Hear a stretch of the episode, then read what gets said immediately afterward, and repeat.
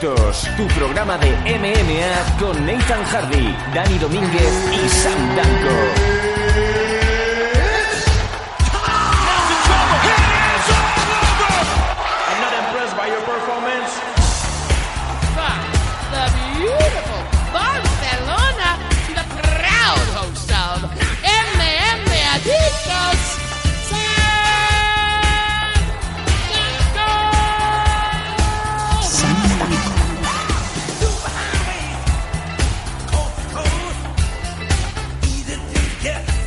Hola, ¿qué tal? Bienvenidos una semana más a MM Adictos. Ya llegamos, ojo, ojo que vienen curvas, abróchense los cinturones al 198. Madre mía, cómo pasa el tiempo. Eh, se me está cayendo la piel, se me está cayendo la piel, ya es la edad, ya yo pensaba que, que esto no, no iba a afectarme a mí con esta cara de niño que tengo, pero... Sí, ya han pasado mucho tiempo hasta que hemos llegado, fíjate, a 198 ediciones de MM Adictos y yo creo que cada año vamos a mejor, porque si no, fíjate qué numerazos que estamos marcando en estas últimas semanas, para bien o para mal. Y buena cuenta de ello me lo va a dar la persona que habla más conmigo que mi propia mujer, Nathan Hardy desde el sur. ¿Cómo estamos?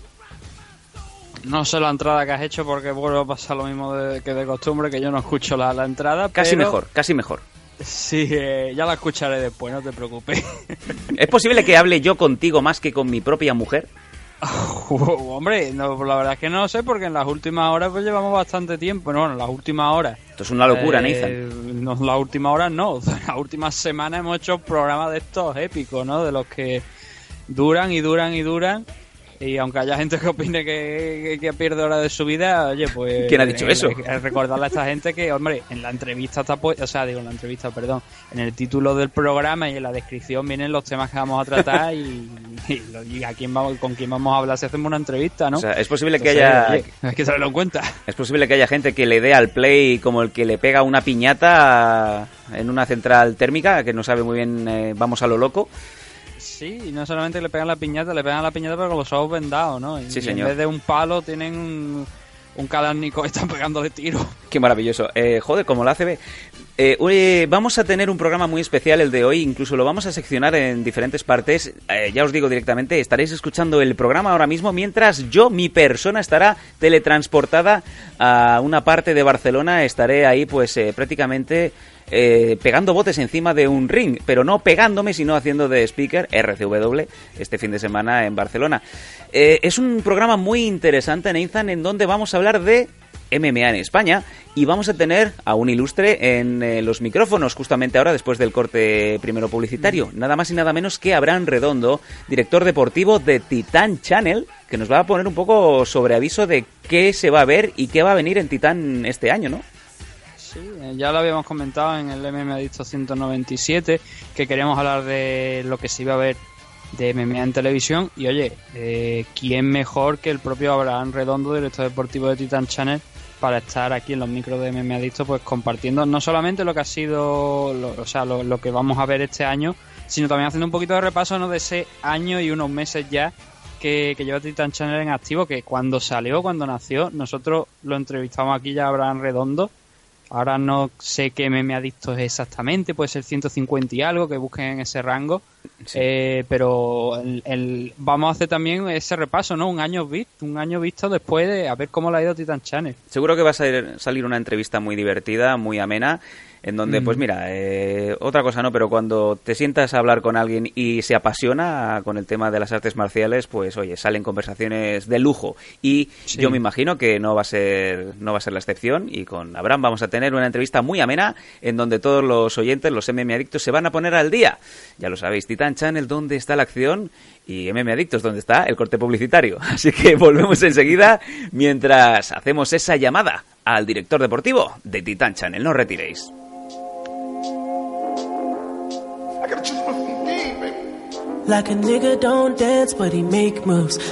Nathan, eh, the nigga don't, don't tell but makes moves. Y ahí se ha quedado. boy, then the money start to change you. Lord save you, Lord save you. Remember running through the city in the same shoes. Now I'm gunning in the Benz and the Touch him up. Good luck. Timekeeper. Do it. ¿Te gustan las MMA? En MM Adictos te escuchamos.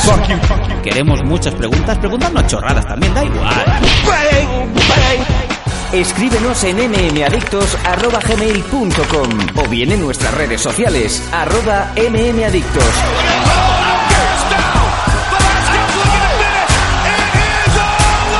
MM Adictos, tu pregunta y nosotros sacaremos el Conor McGregor que llevas dentro. ¡Te esperamos!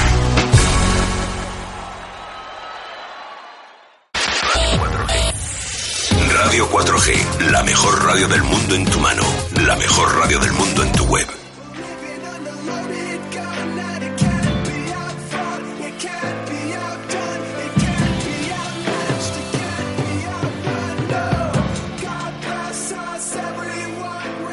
Y ya estamos aquí de regreso en el MM Adictos 198.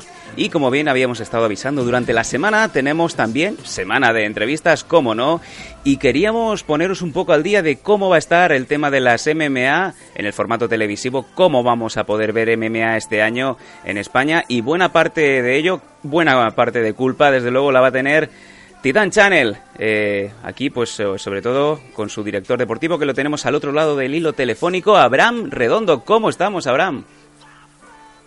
Muy bien, muchísimas gracias por la invitación y, encantado de estar con vosotros.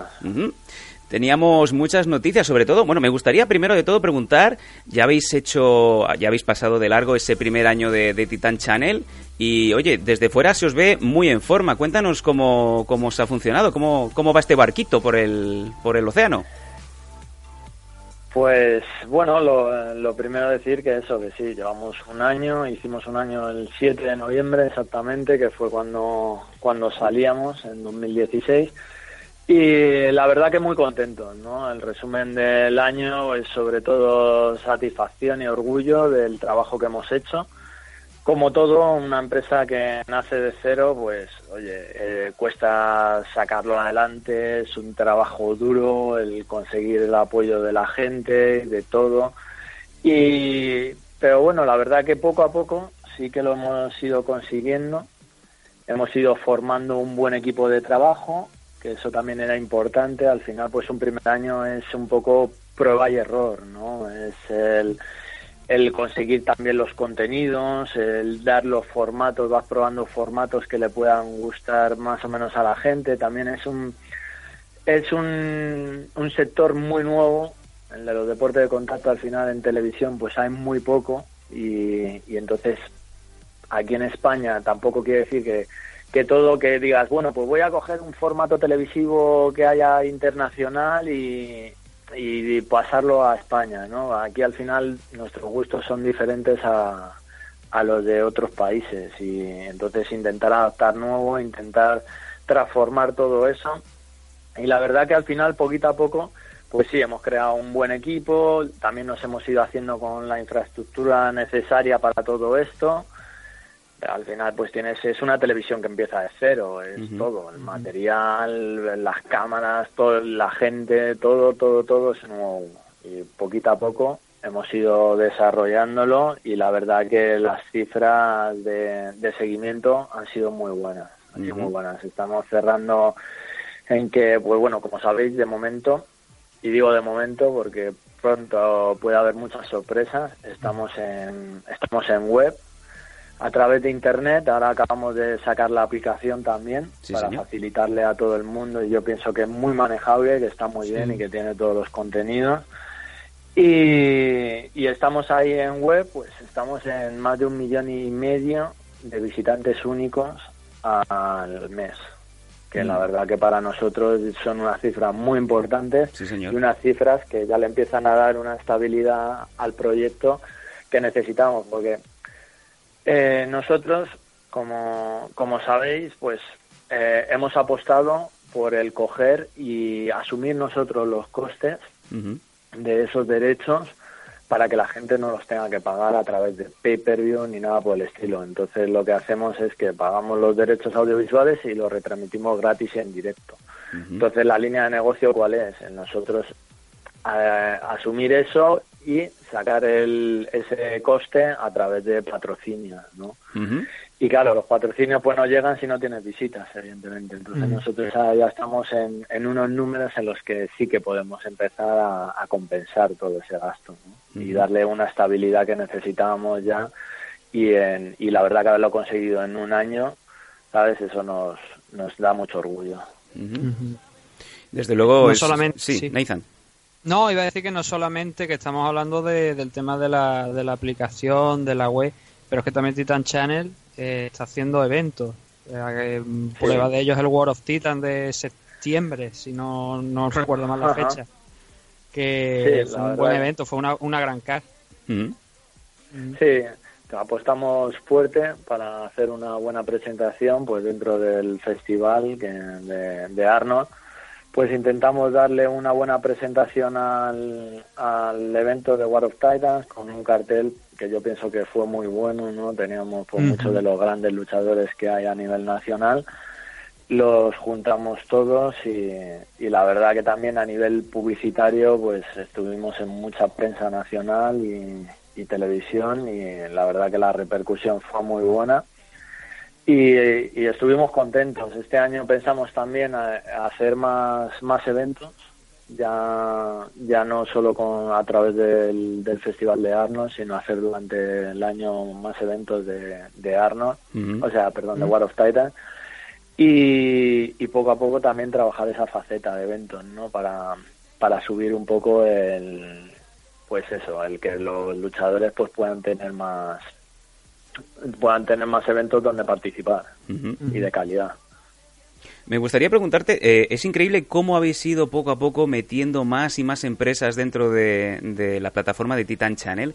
Es que ahora mismo estáis con Bellator, con Glory, con Bamma, que ahora hablaremos de Bamma, KSW de, de Polonia, que es un pepinazo, yo creo que es una de las grandes empresas que hay en Europa y yo creo que desde aquí no se le está haciendo el caso que debe, pero a- aparte también estáis con Mix Fight, con Strikers League, con Crising. Eh, yo te iba a preguntar, Abraham, ¿de dónde sacáis tiempo? Porque esto es prácticamente 24 horas, tenéis que estar trabajando en estas cosas, ¿no?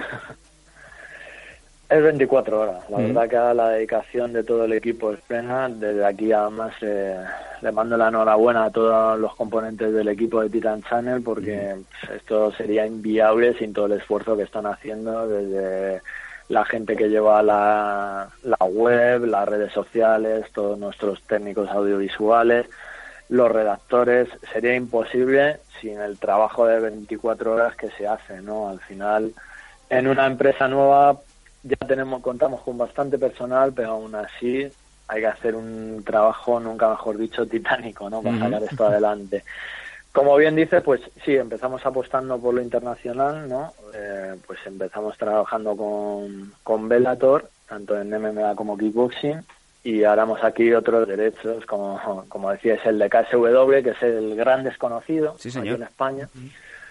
Nosotros, pues los polacos, la verdad que nos parece impresionante, ¿no? Están metiendo hasta 90.000 personas. Increíble. O sea, hay imágenes de estadios de fútbol llenos hasta la bandera y la verdad que los luchadores que, oye, dices, mucha gente no les suena ni un solo nombre. Sí. Y luego los ves y tienen un nivel altísimo, pero un nivel digno de UFC. O sea, hay otras compañías que, que la verdad que aquí son muy desconocidas y luego tienen un nivelazo y una producción que no se ve en ningún sitio. Sí, O señor. sea, nosotros hemos verdaderamente alucinado con, con las producciones que hacen audiovisuales KSW. Nos parece impresionante el evento y vamos a trabajar mucho con ellos, pero mucho, mucho. Y luego, pues bueno, oye, otra línea que quisimos seguir es la del apoyo a los a los promotores nacionales. A veces estamos cubriendo más eventos nacionales, intentando dar más repercusión a los luchadores nacionales para que la gente los conozca y al final pues los sigan, ¿no? Se creen esos héroes, que la gente esté pendiente de ellos, de, de cómo nacen, cómo siguen y, y, y dónde acaban al final, ¿no? Ujú. que era lo que no había en España, pues hasta ahora que ya poco a poco las televisiones y la prensa se va se va preocupando de darlos a conocer, ¿no? Pese a que hecho, seguimos, algo- pese a que seguimos, eh, Abraham, encontrando noticias de, de MMA o de artes marciales en el segmento pequeñito de abajo a la derecha, ¿no? En los periódicos deportivos donde está la petanca y tal, ¿no? Eso aún queda un poquito por, Sí. por trabajar, ¿no? sí, bueno.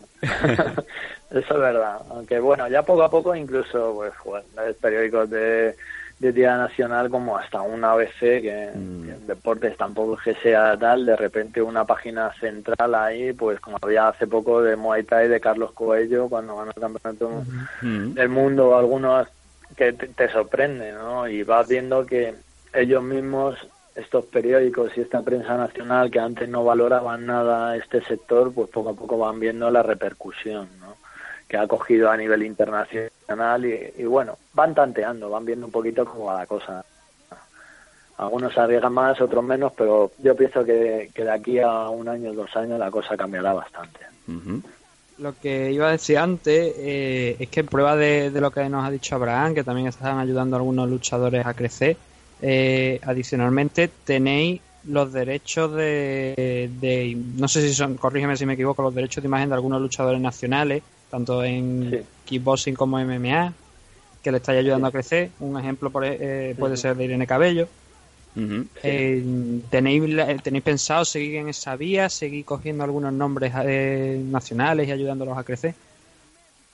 Sí, nuestra propuesta es de, de primeras poco a poco, no al nivel que se puede. Evidentemente esto lleva un desarrollo que tienes que ir paso a paso, pero sí que sí que queremos ayudar a que a que los deportistas pues vayan creciendo y sobre todo se tengan que preocupar únicamente de entrenar, no se tengan que preocupar de, de estar ahí pues trabajando en, en otras cosas que, que le distraen de, de su meta.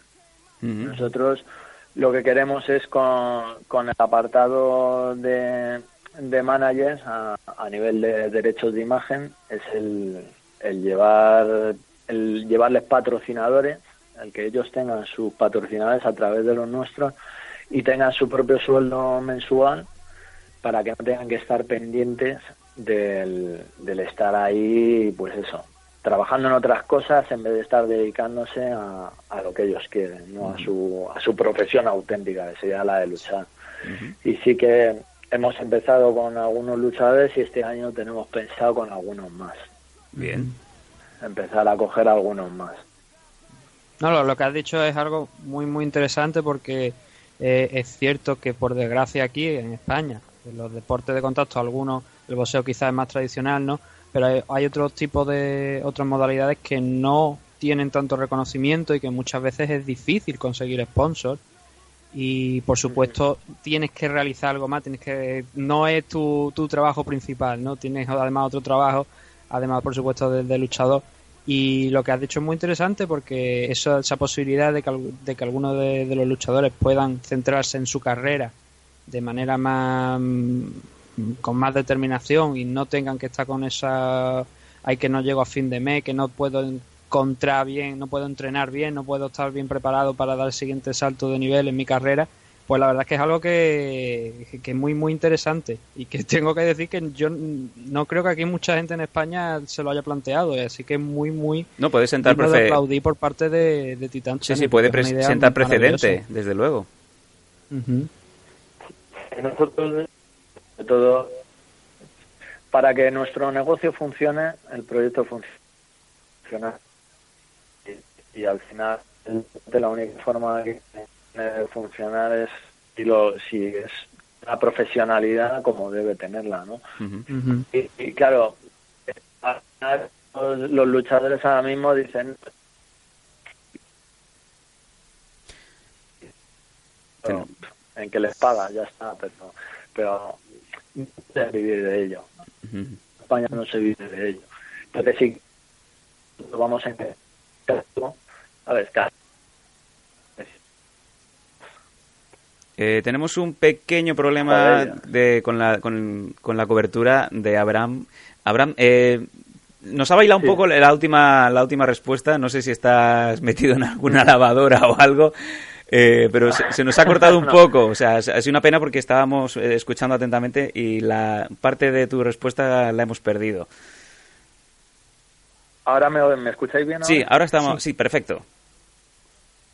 Vale, pues bueno, lo que os estaba contando que, que al final es eso, que, que en España la profesionalidad no existe, ¿no? Que hablas de luchas profesionales, pero, pero no existe porque tú le eres un promotor, tú les pagas por esa lucha, pero ese luchador no puede vivir de eso.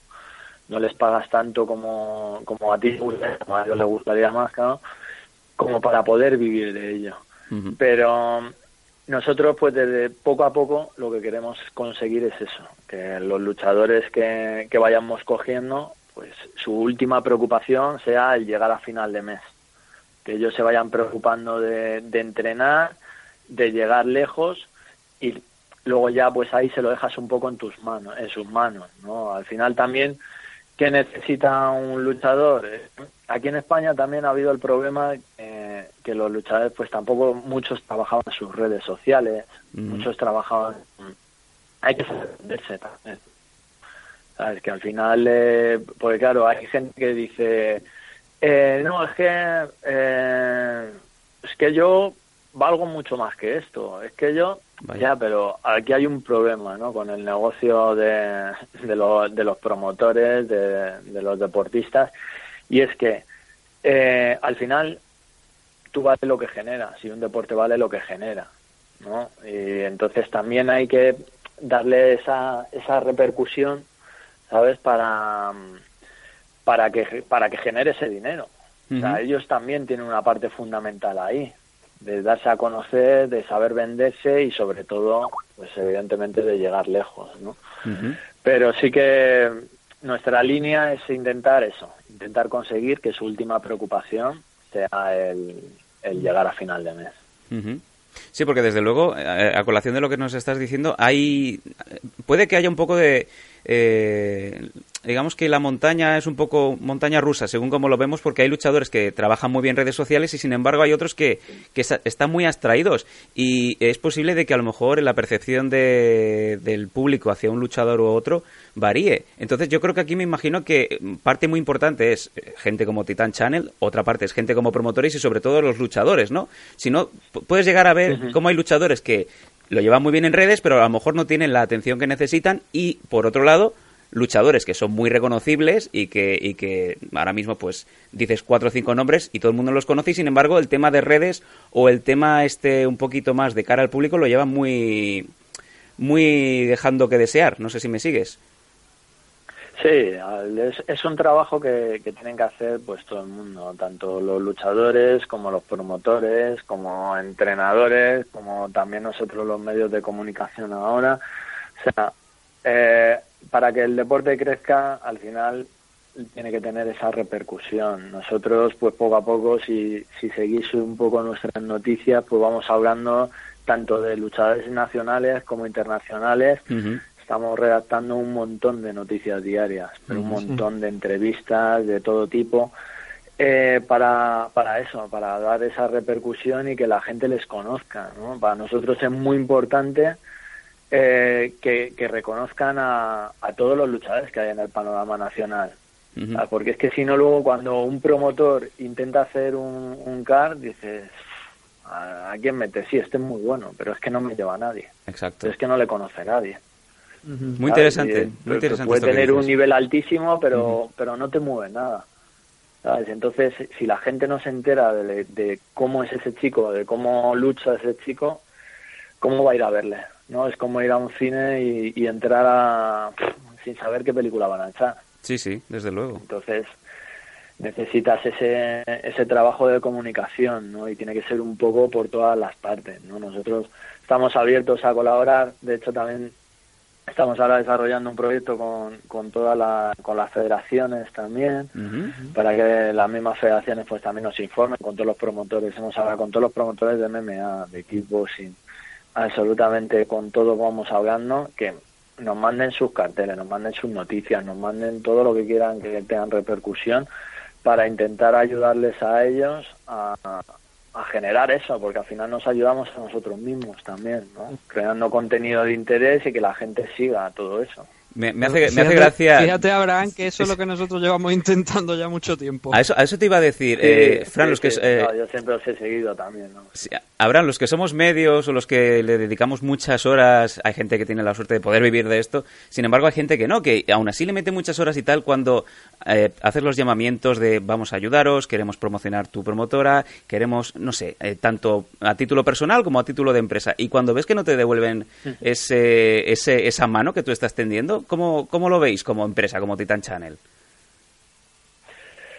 Mm, Bueno, la verdad que realmente, o sea, nosotros, ya te digo, que nosotros ahora mismo estamos en, en un camino en el que queremos colaborar con todo el mundo. Nosotros estamos mirando en, en pro al deporte y, y en estabilizar el proyecto Titán. Ujú. Y, y ya te digo, el que quiera colaborar, pues en su mano está colaborar. Los que no quieran colaborar, pues bueno, ¿sabes? Quién sabe, pues lo mismo les funcionará su cosa o Sí. lo mismo luego nunca les acaba les acaba funcionando por no colaborar con el resto de la gente, ¿no? Yo pienso que, que lo que hay que crear es un poco una unión entre todo el mundo para que esto crezca, porque al final somos pocos los que estamos aquí. Sí. Y si no nos ayudamos entre los pocos que somos y encima nos ponemos barreras, pues va a ser peor para todo el mundo. Sí, ¿sabes? Porque al final salimos perdiendo todos, es tirarte piedras a tu tejado, ¿no? desde luego que sí. Entonces, bueno, yo la verdad que de momento vamos colaborando con todo el mundo y, y cada vez la gente se va uniendo más y yo pienso que, que se va en una buena línea. Ojalá siga así y, y cada vez, pues oye, todo el mundo tenga su trozo, ¿sabes?, en este deporte y, y estén contentos. Nosotros, ya te digo, nosotros miramos nuestro camino, intentamos ayudar a, a todo el mundo y colaborar con todo el mundo y, y estamos abiertos a todo, ¿sabes? no, no cerramos puertas a nadie. Mira, me, me gustaría comentarte sobre uno de los puntos, yo creo, vamos, a título personal, mm, en donde más se focaliza quizá el, el momento de Titan Channel, cuando vosotros estáis retransmitiendo habitualmente Bamma, me gustaría comentar sobre todo esa victoria tan importante de Daniel Várez, quizá una de las victorias más eh, importantes de la historia de las MMA en España. Y ahí estabais vosotros, eh, locutando a las eh, 3 de la mañana, 4 de la mañana, claro, acostumbrados al horario que hay. Eh, oye, ¿cómo fue este momento para vosotros? Porque yo creo que una de las imágenes de 2017 es Titan Channel narrando en directo esa victoria y ese cinturón bien ganado por Dani Várez. La verdad que nosotros muy contentos, además muy contentos de apoyar a, a Dani, me parece un grandísimo luchador de, de lo mejor que hay en España. Y evidentemente para mí ha hecho historia, ¿no? Ganando ese cinturón de, de una compañía tan importante como el Bamba. Y, y la verdad, pues bueno, es una, ya te digo, es una apuesta. Nosotros eh, estamos intentando apostar pues, por, por dar repercusión a todo lo que hagan los luchadores españoles. Y ambas la forma de que pensamos que dar repercusión es eso, intentando retransmitir en directo, que sea gratis, que todo el mundo pueda acceder, amigos, familiares, vecinos, todo, ¿no? Toda la gente que le puede seguir y que sigue estos deportes, pues que, que lo puedan ver y, y que puedan ver esa gran victoria, ¿no? Como la que fue. Y, y así con diferentes promotoras, ¿no? Intentamos que donde haya un español que, que esté titán ahí para, para retransmitirlo. Porque al final, si lo das días después, pierde un poco ¿no? el, el interés y se pierde un poco en el espacio todo. Hay muchas redes sociales, hay mucha piratería también en las redes sociales, hay gente que te lo graba en la pantalla, que Sí. pasa con el con las MMA, pasa con el fútbol, y pasa con el cine y pasa con todo.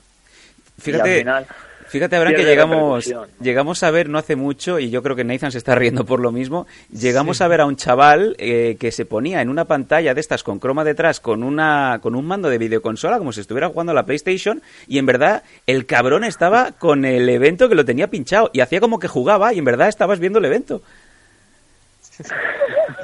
Sí, te, te encuentras de todo, te encuentras de todo en las redes sociales, ¿sabes? De hecho, nosotros ha, ha habido eventos que hemos retransmitido en directo y, y había algunos grabándolo por la pantalla por el Facebook y compartiéndolo con los amigos y hostia, dices, no lo entiendo para nada, ¿no? No sé, hay que hay que intentar un poco respetar todo eso para que para que todo crezca ¿no? Yo miren, yo cuando me interesa ver algo en pay per view cojo y lo pago porque sé el valor de las cosas Pues sí. o sea la gente lo que se tiene que dar cuenta es que todo tiene un coste aquí nosotros pues para poder emitir eso estamos trabajando 24 horas todos los días y, eh, y sin parar y haciendo unas inversiones importantes para, para conseguir todo eso, pues todo eso tiene un valor. ¿sabes? Entonces intenta ayudar y, y no intentar desviar la atención ¿no? a otros lados. o- es que pasa mucho, pasa mucho y es una pena, la verdad. Pero bueno, poquito a poco. Nosotros pensamos que eso, que pues ya dándolo gratis, en directo, pues eh, poco a poco locutándolo todo en español, ¿sabes? Pero la gente pues está un poco más pendiente que de ponerse a buscar una página pirata para verlo, ¿no? Al final, ¿qué interés tienes? De hecho, ese es uno de los No motivos por los que nosotros teníamos el grupo en Facebook de MMA Adicto y tuvimos que cerrarlo durante un tiempo porque la gente llegaba y las noches de los pay-per-view de, de UFC de otra compañía pedían pedían enlaces para verlo en directo y claro, dijimos, hombre, no. El, eh, yo creo, O sea, y- esto no, no- no es manera. yo creo, Abraham, el, el momento cumbre de, de, de las redes sociales en España fue cuando, lo recuerdo perfectamente, eh, Abner Lloveras diciendo esta noche peleo en UFC y abajo, eh, aparte de mucha gente que ponía os, os, campeón, ponía campeón pasa link. O sea, le pidieron link al propio Abner Lloveras. Sí, sí, sí, no, no, que si son capaces de pedirle el link a Dana White si hace falta, pero es, pero es, lo, es lo triste, ¿no? Que, que no se no se valora en España las cosas, no se valora y por eso nos cuesta un poco el, el sacar esas cosas adelante y concienciar a la gente. Nosotros desde el primer momento, desde que salimos, lo, lo vimos claro que, que el hacer algo con Pepper o con algún coste, o sea, nosotros te descargas la aplicación gratis, te metes en la web gratis, te metes en todos los contenidos que tenemos nuevos en directo y, y de archivo gratis, o sea, eh, más no se puede hacer. Desde luego, desde más luego. no les puedes dar a coste, a coste cero, ¿no? Porque nosotros, o sea, es que es todo. Tú piensas que para eh, un, un evento, ya sea de Estados Unidos como Europa o de Rusia o lo que sea, tú tienes que coger una señal de satélite, que ya tiene un coste. Eh, todo el equipo que tienes que tener para, para todo eso, los técnicos, todo el derecho audiovisual que le pagas a una de esas compañías que es importante. Entonces, es un, es un coste por cada combate, por cada evento grande, Desde luego. grande. Entonces, eso lo tiene que lo tiene que valorar la gente. Lo tiene que valorar. eso tam- sí. No, iba a decir que además de, de- de los eventos internacionales, también los eventos nacionales que habéis estado vosotros también retransmitiendo, que tenéis que desplazar el equipo a donde se realice el evento para poder emitirlo. Claro, o sea, nosotros desplazamos y además incluso vamos un día antes. Eh, se están haciendo entrevistas eh, durante el evento en el pesaje. Eh, todo eso son billetes de avión, hoteles, equipos. Ya da igual que a veces a lo mejor o los subcontrates en la zona o, o salgan desde Madrid. O sea, hemos estado en eventos en Sevilla, en Badajoz, en Valencia un montón, en Gran Canarias. O sea, estamos cada vez intentando coger más eventos por toda la península, intentando cubrir más para tener esa repercusión. ¿no? Pero luego es eso, luego lo echas ahí y, y, le- y le- joder, la gente lo tiene que valorar, que todo eso tiene tiene un coste y se lo estás dando de forma gratuita. Sí, no, es el problema, ¿no? Que la gente al final pues acaba por no, no por, por no echarlo cuenta, lo ve gratis, claro, y piensa que eso es gratis para todo el mundo, ¿no? Y no, hay unos Sí. derechos detrás y hay un dinero que hay que invertir para, para tener los derechos. Desde luego. Si, si te parece, eh, va- pasamos a un tema, eh, es el tema de Velator. Ujú. Eh, esta semana, eh, la semana pasada, eh, los oyentes no sé si lo sabrán, si no se lo comentamos aquí, parece que Velator, que tenía un acuerdo con vosotros hasta por lo menos hasta hasta hace pocos días, ha saltado de cadena y ha saltado a, a Gol Televisión. Entonces, el Velator ahora mismo sigue trabajando con vosotros o ha cambiado exclusivamente de mano. Velator, Velator ahora mismo nosotros ya solo tenemos los derechos eh, anteriores, ¿no? De todo el archivo. Nosotros a ellos les compramos el archivo y, y también adquirimos los, de- los derechos audiovisuales eh, para retransmitir los directos y, y- y todo, pues como estamos haciendo, ¿no? De forma gratuita y demás. Eh, ¿Qué pasa con, con Bellator, no? ¿Por qué ha, por qué ha cambiado de, de compañía y tal? Bueno, nosotros hemos visto que, que la línea de negocio para hacerla crecer en, en España, eh, a través de, de franquicias grandes, está siendo más difícil. ¿Por qué? Porque el, tanto UFC como, como Bellator ¿no? son eventos que se retransmiten en, en pay-per-view y, y son horas muy complicadas. O sea, una hora, nosotros eh, lo que entendemos por, por, eh, por este negocio es coger, hacerlo de gratis y en directo. Nosotros cuando lo estábamos echando a las 3 de la mañana, los niveles de audiencia eran pocos. ¿no? Al final la- toda la gente lo veía en vídeo bajo demanda. ¿no? Porque un fin de semana pues la gente está o saliendo por ahí o se ha ido de vacaciones, siempre es más difícil. Al final lo, había, lo veía un público muy exclusivo y ese público muy exclusivo eh, no es suficiente como, como para todos los gastos que tiene el, el, el coger y, y bajarte una señal de esas y, y pagar unos derechos de esos en directo. ¿no? Entonces, nosotros hemos, lo que hemos visto es que primero apostar más por eventos europeos, como es Bama o el caso de KSW, eh, Glory Kickboxing, que también retransmiten en un horario normalmente bastante comercial. ¿Sabes? El Bama, por ejemplo, los últimos eventos todos han sido a las 9 de la noche. Entonces es una hora muy buena. Eh, Glory igual, KSW igual. Ahora vamos a adquirir algunos más que va a haber también sorpresas ahí. Va a retransmitir en, en directo de, de algunos. Entonces, eh, eso por un lado. Luego también queríamos apostar sobre todo en el tema nacional. ¿sabes? El coger y apostar, eh, cubrir más eventos nacionales y cubrir más eventos internacionales donde hay españoles que son los que ahora mismo están teniendo repercusión, ¿no? O sea, nosotros hemos dado Velator 180, que lo dimos en directo desde allí, ¿sabes? Estuvimos en, en el Madison Square Garden. Y yo estuve allí cuando peleó Fedor, ¿sabes? Y cuando la vuelta grande de Fedor, eh, incluso aquí en Plató, pues estaba, por ejemplo, José Luis Zabater, ¿no? Titín estaba en Plató aquí retransmitiéndolo con otro de nuestros comentaristas. Y, y, por ejemplo, la repercusión del, del vídeo de Bares fue 10 veces más que la de la vuelta de Fedor de, de ¿no? Entonces, eh, nos hemos dado un poquito cuenta de eso, ¿no? Eh, nosotros que al final lo que queremos trabajar es el directo, lo que queremos trabajar es la, ese tipo de, de exclusiva y que ahora en este momento nos merezca la pena ¿no? esa, esa inversión fuerte que hagamos. Y entonces la inversión que se estaba haciendo con Bellator pues ahora mismo hemos preferido hacer esa inversión pues por ejemplo a nivel nacional cubriendo más eventos y adquiriendo otras promotoras que nos van a dar más repercusión de lo que estábamos teniendo ahora mismo. Eh, nosotros por eso pues bueno pues decidimos no renovar con, con Bellator y, y bueno pues eh, pues Gol ellos han preferido hacerlo, aunque Gol no lo hace, no lo hacen directo, ellos hacen pues el programa que están haciendo y tal.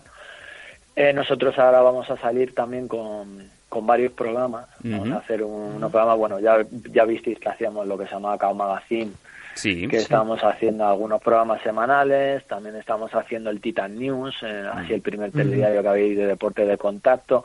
Todo eso va a adquirir un nuevo formato esta temporada, que hemos estado trabajando a- hasta ahora con ello y en breve saldremos con toda, con toda esa programación y dándole un toque muy diferente a todo.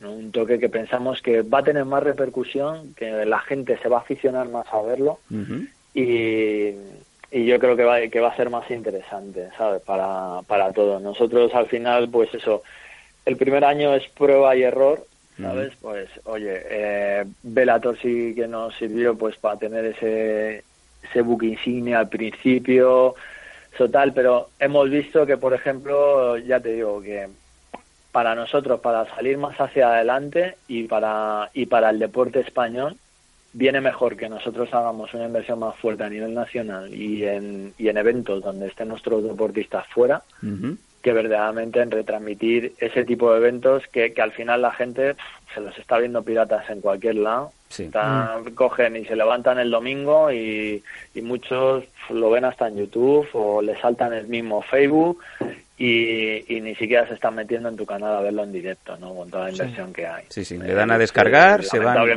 se van a comprar el as, eh, ¿Eh? se compran unas porras, un chocolate y cuando vuelven a casa se lo han descargado, ¿no?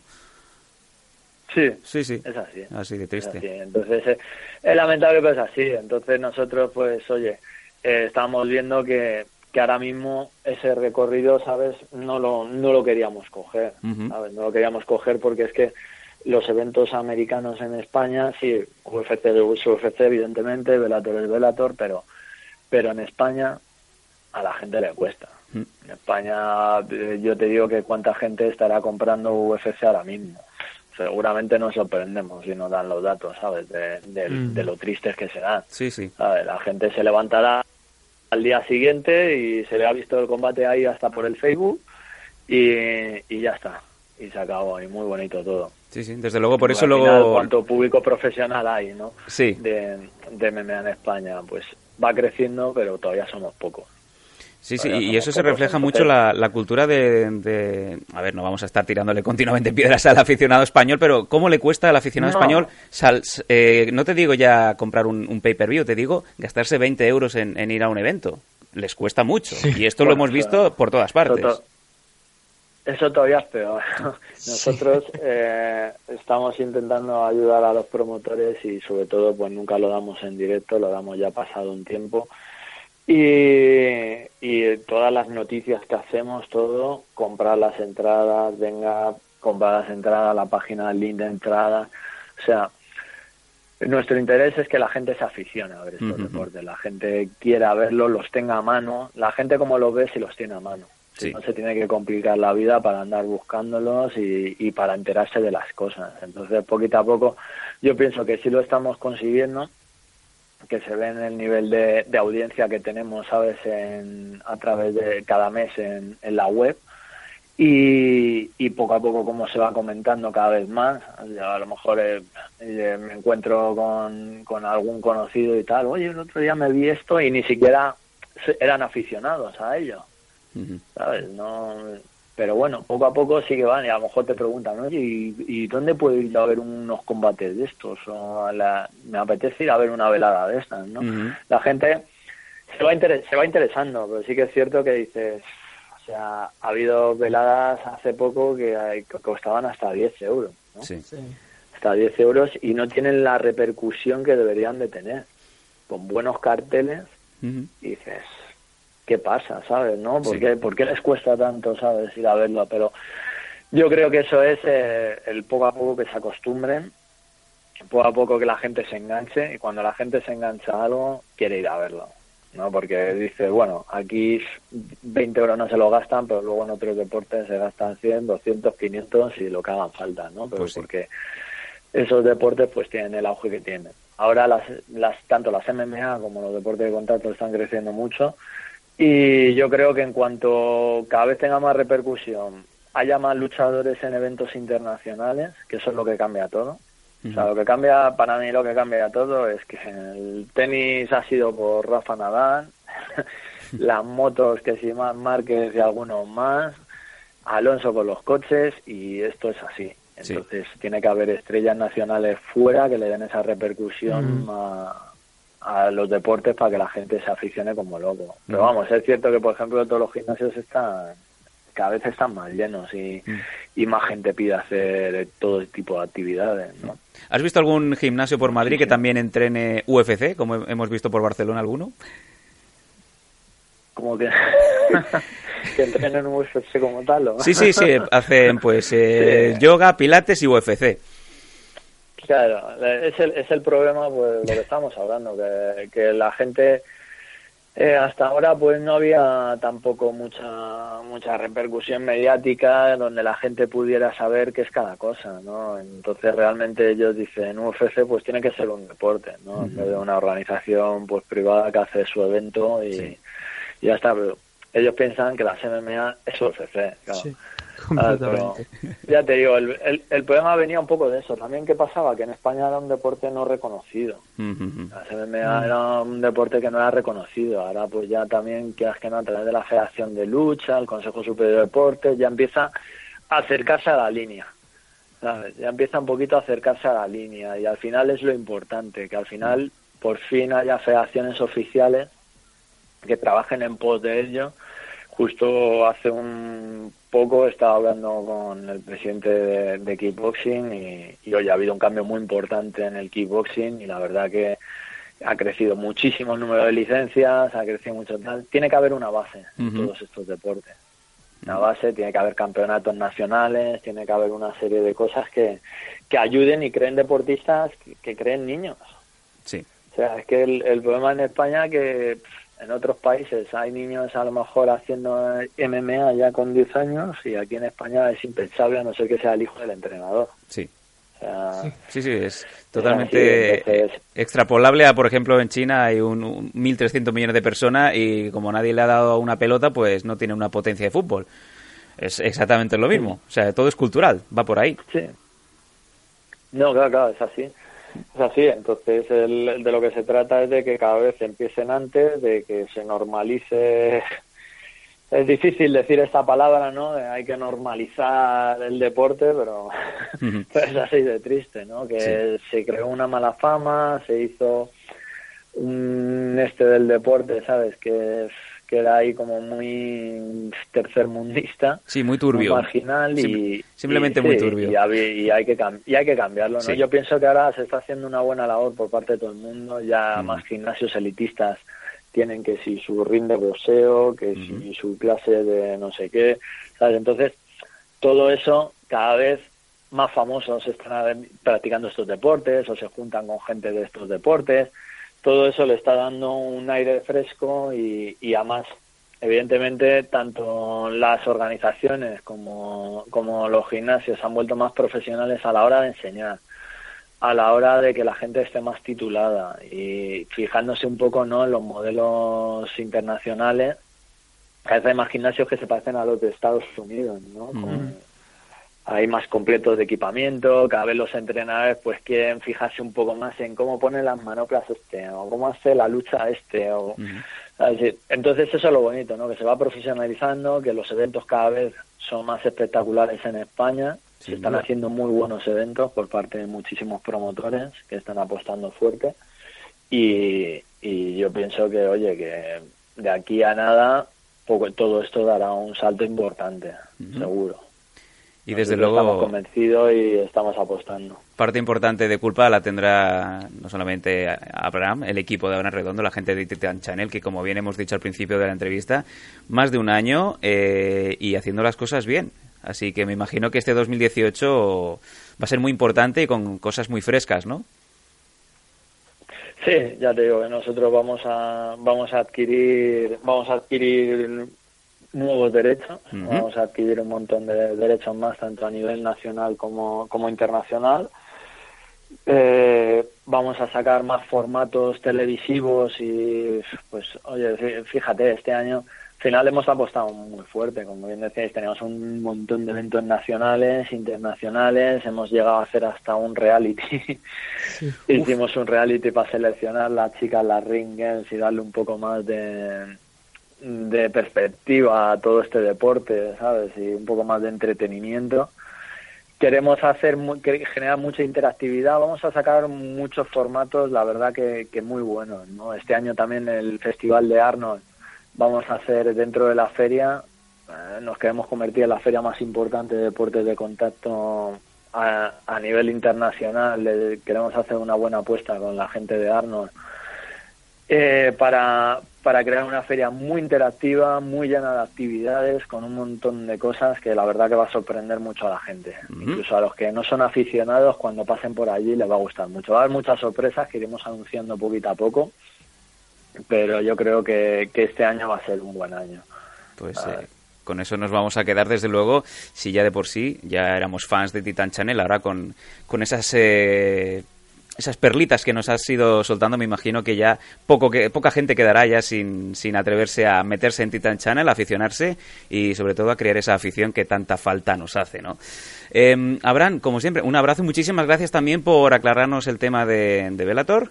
Y aquí estamos desde, desde luego en MM con los micros abiertos cada vez que queráis eh, pues decirnos lo que sea, cosas nuevas que traigáis, pues aquí el micro de Nathan y de Sam Danko abierto para ti, Abraham. Eh, no sé si queda alguna cosita que quieras comentarnos antes de, de despedirnos. Mm, Bueno, más que nada agradeceros el, gran, gran trabajo que hacéis vosotros también. Yo siempre he sido muy seguidor vuestro y la verdad que, lleváis muchos años haciendo un gran trabajo también por las MMA y, y por los deportes de contacto.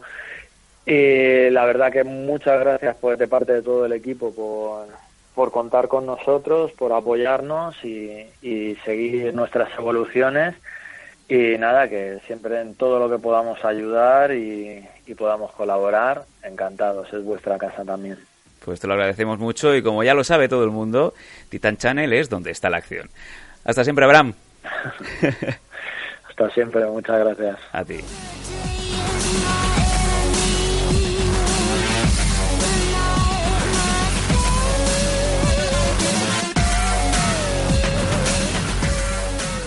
Si eres tanquista, lo vas a soñar. Hombre, Teo, ¿qué tal? ¿Cuántos años? ¿Cómo vas, tío? Muy bien. Ahora, muy desde bien, la última vez que hablé contigo, tengo dos hijos, ¿sabes? y he tirado 40 por el baño, ¿sabes? Cada vez que me limpio. ah. Losdanco.com con el pelos de Ripollet y Sam Danko. El del tranco. Que por cierto, ¿qué va la entrevista? Ah, ¿verdad? Que has sacado un podcast, ¿no? Veo que te animas al mundo de los bancos, competencia directa, ¿no? Dices, si estos dos chavales pueden, ¿por qué ellos no, no? Madre mía de mi vida. I just took some Miley with us. Got some bitch from Flawless with us. She gon' fuck your squad with us. I'ma fuck her bras with us.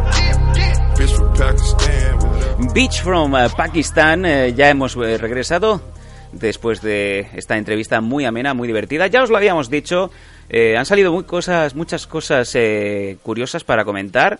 Eh, desde luego, eh, las MMA en España, Nathan, en cuanto a televisión, están muy vivas, más que nunca, ¿no? Sí, eh, la verdad es que sí. Yo creo que estamos mejor que nunca. Y bueno, prueba de ello lo que nos ha comentado aquí Abraham Redondo, que nos ha dicho pues lo que hemos encontrado hasta ahora y lo que vamos a encontrar, eh, obviamente sin entrar tampoco en muchos detalles porque hay que mantener la sorpresa, pero sí que se avecinan cosas buenas para las MMA a nivel nacional. Y muy, muy interesante de verdad lo que ha dicho Abraham, porque esa apuesta que, han hecho de sobre elegir, anteponer lo que es las MMA nacionales a Bellator es algo que puedo decir que no muchos harían. Entiendo que no muchos desde un punto de vista empresarial eh, igual harían, pero a Titan Channel ha demostrado que eso le funciona y es maravilloso. O sea, es una grandísima noticia, ¿no? Que, podamos hablar hoy que las MMA nacionales están funcionando mejor que Bellator. Ujú. Yo creo que es el punto en el que nos tendríamos que quedar. Si de verdad funcionan las MMA en España, digan lo que digan, pase lo que pase, tiene más tirón quizá un evento en España en donde van a pelear luchadores que te suenan, van a asistir espectadores que están vinculados de alguna manera o de otra con los eh, luchadores. Es posible que aquí puedas hacer una afición, puedas hacer una cantera que, que te ayude a, a crear escuela y a crear afición en las MMA. Es, es muy curioso lo que nos ha comentado Abraham, sobre todo con el tema de eh, antaño, cuando eh, pues el equipo de Titán, por ejemplo, retransmitía en directo eventos de Bellator. ¿Cuánta gente puedes tener ahí de audiencia a lo mejor con un evento en donde pues eh, tú estás usando, como bien ha dicho él, eh, estás usando un equipo de manera activa para tener pues la mejor eh, cobertura con locutores, con equipo técnico pues en altas horas de madrugada para traeros el evento en vivo y a lo mejor esa respuesta de ese público no está. Si a lo mejor se han dado cuenta de que esa respuesta no va a estar, pues casi mejor invertir en donde sabes que vas a, a ir a full, donde vas a ir a tope y vas a tener desde luego una repercusión 100% retroactiva, ¿no? Sí, no, y además que tiene muchísimo sentido, porque además tú piensas, las grandes compañías, y lo- no, no lo comentaba Abraham, las grandes compañías, ya ellas ya tienen el camino recorrido, o sea, tú ya sabes dónde encontrar Bellator, tú sabes dónde encontrar UFC, pero las compañías más pequeñas españolas igual no tienen ni siquiera un- un- una plataforma donde puedan retransmitir el evento. Eh, obviamente da mucha mejor imagen el retransmitirlo a través de una plataforma como Titan Channel que el subir tus combates troceados a través de YouTube, ¿no? Sí. Que era a lo mejor lo que hasta ahora pues muchas compañías iban haciendo, pero con la llegada de Titan Channel, él no lo ha comentado, son muchísimas las empresas nacionales que quieren ellos incluir dentro de- del proyecto de Titan y la verdad es que es un proyecto ambicioso. O sea, ya nació como un proyecto ambicioso, pero ahora todavía va más, ¿no? Y es algo que me alegra, porque ya digo, eh, apostamos por Titan Channel desde el primer día, cuando con la entrevista aquella que, que hicimos, porque consideramos que era un paso muy, muy importante en el mundo de las MMA. Y a vista está que un año después eh, es una apuesta que, que sigue funcionando y de la que desde luego en el equipo de MMA Adicto nos alegramos muchísimo. Desde luego que sí. Y hay que comentar eh, esta parte de la entrevista, desde luego está con este tema de hoy, de, de este MMA Adictos 198. Nos centramos de lleno en España y han salido, pues eh, de palabra de Abraham, muchísimos sitios en donde se están haciendo eventos grandiosos. Y es muy interesante también la cobertura que se le está dando a Gol. De hecho, creo que aún nos falta, ¿no? De, de que venga algún gol, algún golito a, a MM Adictos a, a micro abierto, que ya, ya estamos trabajando en ello para que tengáis eh, alguno de los, de los protagonistas de, de gol. Pero creo que la otra parte importante de, de este, de este pastel actual que está ahora en España la lleva, obviamente, como bien he comentado, la, la televisión, la lleva gol. Sí. Y ahora mismo, pues UFC y como bien nos eh, saltó la, la noticia la semana pasada, Bellator. Bellator también pasa a Sí. ser parte de, de la parrilla de, de Gol junto con One FC y junto con, eh, por ejemplo, Combate Américas, que han estado combates sueltos de, de Vanessa Rico, sin ir más Mm. lejos, ¿no? ¿Cómo, Sí, cómo está algunos, ahora sí. esto, Nathan? Sí, no, la verdad es que al- algunos eventos de Combate América sí se estaban emitiendo en, en Titan Channel. Creo, y no voy a poner mano al fuego porque igual me quemo. No, lo- no estoy muy seguro, pero me parece que el último combate de Vanessa Rico creo que no se llegó a emitir en Titan, eh, digo, perdón, en Titan Channel, en Gol Televisión. Sí. Ahora bien, tienen por supuesto esos dos, dos buques insignias grandes que son UFC y que son Bellator, que son las dos compañías norteamericanas de más relevancia. Eh, también eh, retransmiten, aunque hace tiempo que no lo veo, son eventos de One Global, de, de la compañía rusa, además está muy bien porque, como nos comentó el maestro Chinto Mordillo, dentro de pocas fechas, creo que además la semana que viene me parece que van a estrenar ese gran pabellón que han construido ¿no? para realizar sus eventos. O sea que es una empresa que goza de muy buena salud. Luego también tenemos, eh, como tú bien has comentado, One Championship, que también echan algunos eventos que de los importantes. Y además también tienen esa apuesta también, no solamente por, por el tema de las MMA, sino también como en el caso de, de Titan Channel, por el kickboxing y por el boxeo también. Con lo cual el, el espectro de deporte de contacto, de modalidades, es muy amplio y una programación muy variada que tanto con Titan Channel como con Gol Televisión eh, están consiguiendo que esto siga adelante. La parte que nosotros no podemos llegar nunca a conseguir, ¿no? que es la de retransmisión de los eventos, obviamente, porque nosotros tenemos, estamos en otro campo. Tenemos que hacer Pues como, yo- como el chico sí. este con el mando, ¿no? Tú y yo ahí con el Oh. mando de la consola y de repente, y detrás ahí, pues, eh, Ricardo Tirloni, ¿no? Especta- o sea, aquello fue espectacular porque fue esta persona estaba en una plataforma de retransmisión de normalmente no sé si era Twitch o alguna otra plataforma que se, se utilizan normalmente, como digo, para retransmitir videojuegos y cosas así, pero también para otras muchas variedades. Y este hombre tuvo el- la grandísima idea de coger el mando y, y emitir todo el pay-per-view de, el de Jose Aldo contra Max Holloway. Sí, señor. Segundo, emitirlo completo, como si estuviera jugando él con el mando mientras veía la pelea, él movi- moviéndolo, pues, Los controles. apretando los botones como si estuviera Jugando. jugando y alcanzó, o sea, fue noticia. O sea, ese chico lo pusieron en muchas en muchas páginas web por, por la, porque eso es una- era una maldita hazaña. Sí, señor. Una maldita hazaña porque poner eso y que no te banearan a los cinco minutos es una hazaña. Yo creo que le perdonó la vida a Dana White. Lo vio y dijo, Sí, oh my god, fama, ¿no? ¿cómo? que le dio, que dijo, coño, está promocionando UFC y, y le hizo publicidad, ¿no? Pero la verdad es que aquello fue, o sea, En fin. en qué piensa la gente, ¿no? Sí. Cuando, cuando realmente llega a hacer estas cosas. Eh, bueno, hemos sacado desde luego la entrevista de hoy a Titan Channel, hemos comentado gol también con esa apuesta que es la apuesta Mm. fuerte, la apuesta clásica, ¿no? Que es lo que nos comentaba Abraham también, Sí. el que parece que si no estás en la tele no estás, si no estás en la TDT no estás. Y luego también, obviamente, hay que mencionar Fight Time, fighttime.com también es un canal muy Bien, similar a, al de Titan Channel, en este caso pues es un poco englobado en canal de artes marciales, de fitness, de deportes de superación y en donde pues actualmente creo que se siguen emitiendo eventos eh, pasados de AFL. Así que la, Sí, la sí. parrilla No. es, es muy amplia, es muy grande, Además, Nathan. claro, además de, de todo esto que estamos diciendo, también hay algunas eh, compañías, como es el caso de la FL, que no, o sea, que retransmiten sí a través de, como digo, de Fight Time, pero también se retransmiten a través de, de plataformas internacionales. Sí, correcto, Eh, Fight la TV. FL14 creo que se va a retransmitir también a través de Fight. Fight TV, FITE TV, ¿no? Para los va, para españoles. que no lo entendáis, es FITE. tal Fite, cual. pero en inglés suena fight, que suena como fight, que es como lucha, ¿no? Ay, ay.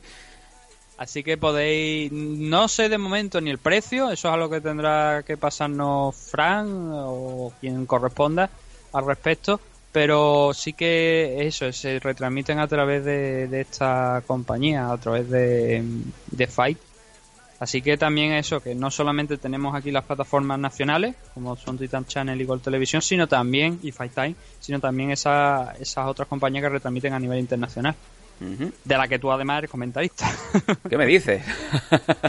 bueno, yo estoy encantado de poder formar parte de, de esta cosa tan bonita y, oye, ¿qué es lo que decía Abraham Redondo? Me imagino que es lo que nos dicen todos los promotores, gente de medios, todos los que estamos aquí. Mm, Me imagino que Nathan también desde su parte, desde hace tantos años, estamos haciendo un trabajo que muchas veces no, no se ve desde fuera o no te llega el feedback que tú crees que te tendría que llegar, pero que es necesario, ¿no? Porque Sí, si no te pones ahí, es que a veces- no vas, no vas a verlo. Claro, el problema es que a veces encima el feedback que te llega es el feedback malo. Ya. No es el, el que te dice las cosas que estás haciendo bien, sino el que te señala las cosas que estás haciendo mal y de una manera bastante agresiva. Entonces, claro, eh, yo lo que suelo decir, si vaya a quejaros, eh, a mí me parece muy bien todo tipo de críticas. Eh, mm, si son críticas mm, sobre aspectos que mejorar, hombre, agradecería que fueran constructivas. Y si especialmente, Bueno. y también y lo, te lo voy a decir tal cual, tengo más en valor las críticas de la gente que está eh, en Patreon que la de usuarios que consumen el programa absolutamente gratis. Y eso no quiere decir que no las tenga en cuenta. Por supuesto que las tengo en cuenta. Pero obviamente, oye, eh, entended también vosotros que muchos de los pro- que llevamos aquí 8 años y muchos de los programas, por no decir el 90%, ahora hemos iniciado con lo del Patreon, ¿no? Pero el 90% de los programas siempre han sido gratuitos. Así que, oye, por favor, también tenedlo en mente a la hora de lanzar alguna de las Sí, sí. críticas. Que, ya digo, las tomo, las leo y si son agresivas, ya te digo que, que como que las descarto, es que ni me molesto, ¿saben? Sí, hay, eh, hay que decirlo, hay que decirlo también una vez más, agradecer, darle las gracias a nuestros suscriptores de Patreon en patreon.com barra mmadictos, que es donde semanalmente viene el contenido extra que el equipo de MM Adictos eh, se combina, pues para lanzar previas de eventos, eh, programas especiales, monográficos, y en donde, por ejemplo, la, la entrevista de hoy de, de Abraham Redondo ha sido gracias a nuestros suscriptores una vez más. Los medios han sido pues sufragados una vez más por nuestros suscriptores que están ahí, ¿no? Hay que darle Mm. las gracias a todo el mundo, desde luego que sí. Sí, y, pero eso, eh, simplemente eso, agradecerle a la gente porque su apoyo, ¿no? Y que recordarle eso, que si quieren seguir apoyando a MMA, eh, Adicto, pues ahí está el Patreon, que por menos de 5 euros, porque son 5 dólares, pero al cambio, como decimos siempre, son menos de 5 euros, pues tenéis disponible siempre todas las semanas mínimo un programa adicional, además de otras cosas que solemos hacer de vez en cuando. Sí, señor. Pero como digo, siempre, siempre, siempre un contenido adicional, un programa extra adicional y últimamente que viene siendo de hora a hora y media. donde Sí, sí. Por eso te digo que hablo más contigo que con mi propia esposa, pero bueno, Sí, todo tu rollo, campeón. digo, analizamos algún evento en concreto de los que ha pasado, de los que han ocurrido esa semana que no hemos tratado a lo mejor en la edición gratuita y para todo el mundo de Me Adicto Ujú. y también realizamos las previas de próximos eventos que vamos a ver eh, en eso durante esos fines de semana. Además, tenemos la intención, y, y, joder, estamos a 29 de enero y esto yo creo que llevo diciéndolo cerca más de un mes, ¿no? Un mes y a medio. De hacerlo, de, por supuesto, lo del análisis de Pride, pero es que realmente yo No creo que no hay hasta tiempo. los oyentes de Patreon puede- pueden decirlo, ¿no? No hay Es que tiempo. no paramos, es que no paramos literalmente. Estaba el no otro hay- día- No, no, no, no hay... No encontramos un sitio donde decir, venga, vamos a ponernos aquí a hacer lo de Velator, eh, perdón, lo de Velator, lo de Pride, porque es que no encontramos sitio. Estaba el otro día yo entrevistando a Arcano y te, te juro, por Dios, que estaba yo pensando, tengo que hacerlo de Pride. estaba yo agobiado. No puedo, o sea, mi cabeza no da más. Tengo 512k de memoria en esta cabeza. Pero bueno, Mm. hacemos lo posible. Nathan, ¿nos queda algo más que comentar de MMA en España? Ahora mismo yo creo que ha quedado clarísimo. Obviamente, ya os avisamos, en la medida de lo posible intentaremos entrevistar a todos los responsables y los protagonistas de los que ahora están haciendo que podáis tener MMA en diferentes formatos, tanto por internet, por televisión, pues eh, por audio, como sea. Así que ya os avisamos, próximamente tendremos gente de gol. Yo creo que no queda nada más. Supongo que sí que nos estamos dejando alguna plataforma fuera de la que o bien nosotros no tenemos conocimiento o bien no nos estamos acordando simplemente, pero si Sí. sois de esas plataformas que estáis fuera de las que hemos nombrado aquí y queréis también que, que anunciemos que el, el contenido que, que vaya a retransmitir, hacérnoslo llegar. Siempre repito, mmadicto.gmail.com Sí, está sí. disponible Ujú. para que mandéis todo lo que queráis. Y si por un casual veis, porque hemos experimentado recientemente problemas que había gente que le estaba devolviendo el correo, nos lo mandáis por, por un simple mensaje de Facebook. Esta- o sea, es tan fácil como entrar en la página de Facebook de MM Adicto Sí. y en algún punto de ahí, de, de- si lo hacéis en el ordenador es mucho más sencillo creo incluso, tenéis un botón que pone enviar mensaje. Le dais, mandáis lo que queráis. O, oye, Nosotros, pues, como se ha hecho toda la... Nathan, como se ha hecho toda la vida, que te manden un cuervo. un cuervo. Que te manden un cuervo allá a Málaga. Con la, con, con la nota de prensa del evento. A ver si es que Nathan... Ah, ya lo tengo. Yo creo que Nathan, las empresas que no nos mandan notas de prensa porque van vía cuervo y no le dan eh, eh, explicaciones correctas al pájaro. Sí, no, bueno, como, como haya, como la O verdad, sea- como haya venido, ha intentado venir algún cuerpo con el viento que hace aquí, hasta el pobre animal ha vuelto de, de camino a Madrid o Barcelona. Ha acabado en Tánger el cuervo. Dice, ¿dónde está la casa de Nathan Harvey? En fin, bueno, yo creo que con esto ya sí que cerramos definitivamente la carpeta del MMA en España durante, durante este programa, que ha sido una entrevista, repito ya por última vez, muy amena. Todo el mundo que no conozca, que yo creo que no queda nadie a Titan Channel, que se vaya de cabeza a informarse y a ver todas las eh, plataformas, a ver todas las empresas que locutan y que tienen al día. Titan Channel, ¿dónde está la acción? Ahora sí, Nathan, nos vamos al último corte publicitario porque creo que ya volvemos después. Eh, El equipo B, el equipo en donde viene Dani Domínguez, si ya ha acabado de hacer esas eh, percusiones, con Nathan Hardy para comentaros lo que, se ha, lo que ha dado de sí este fin de semana en cuanto a MMA. El resto, nos vemos. Que me voy a la lucha, Nathan. Venga, ¿algún recadito? Mm, No, que tenga cuidado algunos luchadores, vaya a ser que le arranque la cabeza a alguien. Y por supuesto un saludo para Charles Gascon Sí. y también para Alf. Alf, eh, sí, esto es un poco como Clark Kent y Superman. Nos vemos ahora mismo aquí, en MM Adictos. I got them on Zans of the rocks. The homie never ran with the diamonds. Every week I change my closet. Got a Fendi store in my house. Got a Bentley garage in my house. Got a watch my wrist cause a house. My bitch can't sleep at my house. Make sleep at a hotel now. ¿Ha dicho My Bitch Keep Cleaning My House? And your diamonds they looking like taps. I was always looking for the pouch. Keep an R&B bitch my lap. Touch him up. Good luck. ¿Te gustan las MMA? En MM Adictos te escuchamos. Queremos muchas preguntas, preguntarnos chorradas también, da igual. Escríbenos en mmadictos.gmail.com o bien en nuestras redes sociales, arroba mmadictos.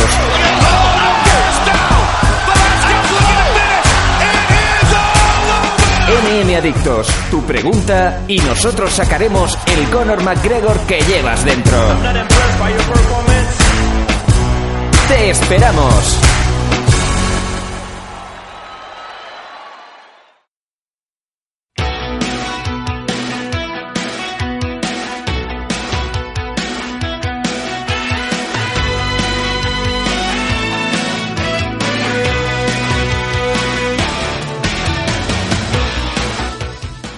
Estás escuchando MM Adictos 198.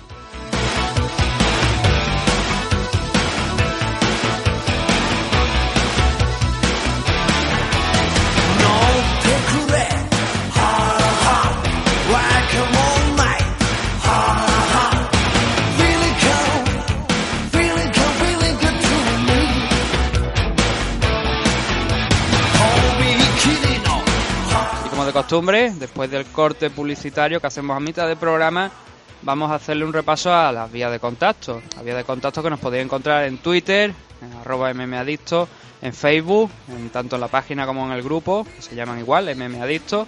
En la página, el grupo está asociado a la página, así que también podéis acceder a él a través de, de la propia página. También, por supuesto, estamos también en Instagram, mmadicto-podcast. Eh, ¿Dónde más estamos? En el correo, por supuesto, también, el correo electrónico mmadicto.gmail.com y luego la plataforma de audio donde podéis encontrarnos. Nos podéis encontrar en iBox, en iTunes, en Stitcher. Eh, Spreaker no estoy seguro de si a estas alturas seguimos publicando ahí por, a través del feed, yo creo que sí, pero no lo tengo muy seguro. Y también tenéis el canal de, de YouTube, donde solemos subir los programas, aunque el último no está subido porque no habíamos tenido tiempo y nos había saltado el límite también de subida de una cosa, historia, de donde solemos, la plataforma que solemos utilizar para subir los programas. Y por supuesto también eh, tenemos el Patreon, donde los suscriptores, pues por menos de 5 a partir de... Tenemos a partir de un dólar, ¿no? Pero a partir de 5 dólares es donde, donde podéis obtener pues esos programas de contenido extra, ¿no? Que normalmente a lo largo de la semana pues solemos sacar aquí en MM Adicto.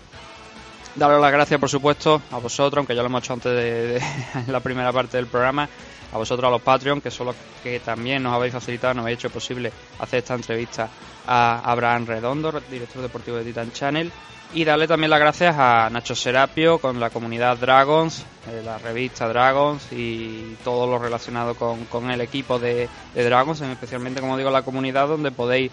Eh, donde por, creo que son, ah, que me perdone Nacho, me parece que son 10, eh, creo que son 10 euros de memoria, estoy hablando, son 10 euros el, la suscripción a la comunidad Patreon, donde tenéis vídeos tutoriales, eh, por supuesto todo el contenido, las revistas, tanto en formato digital creo que como también, pues en formato de papel, y mucho más contenido en, Dragon, una comunidad que cada vez va creciendo más, con más expertos y con muchísimos más entrenadores también, que como digo, con, con contenido de mucha calidad.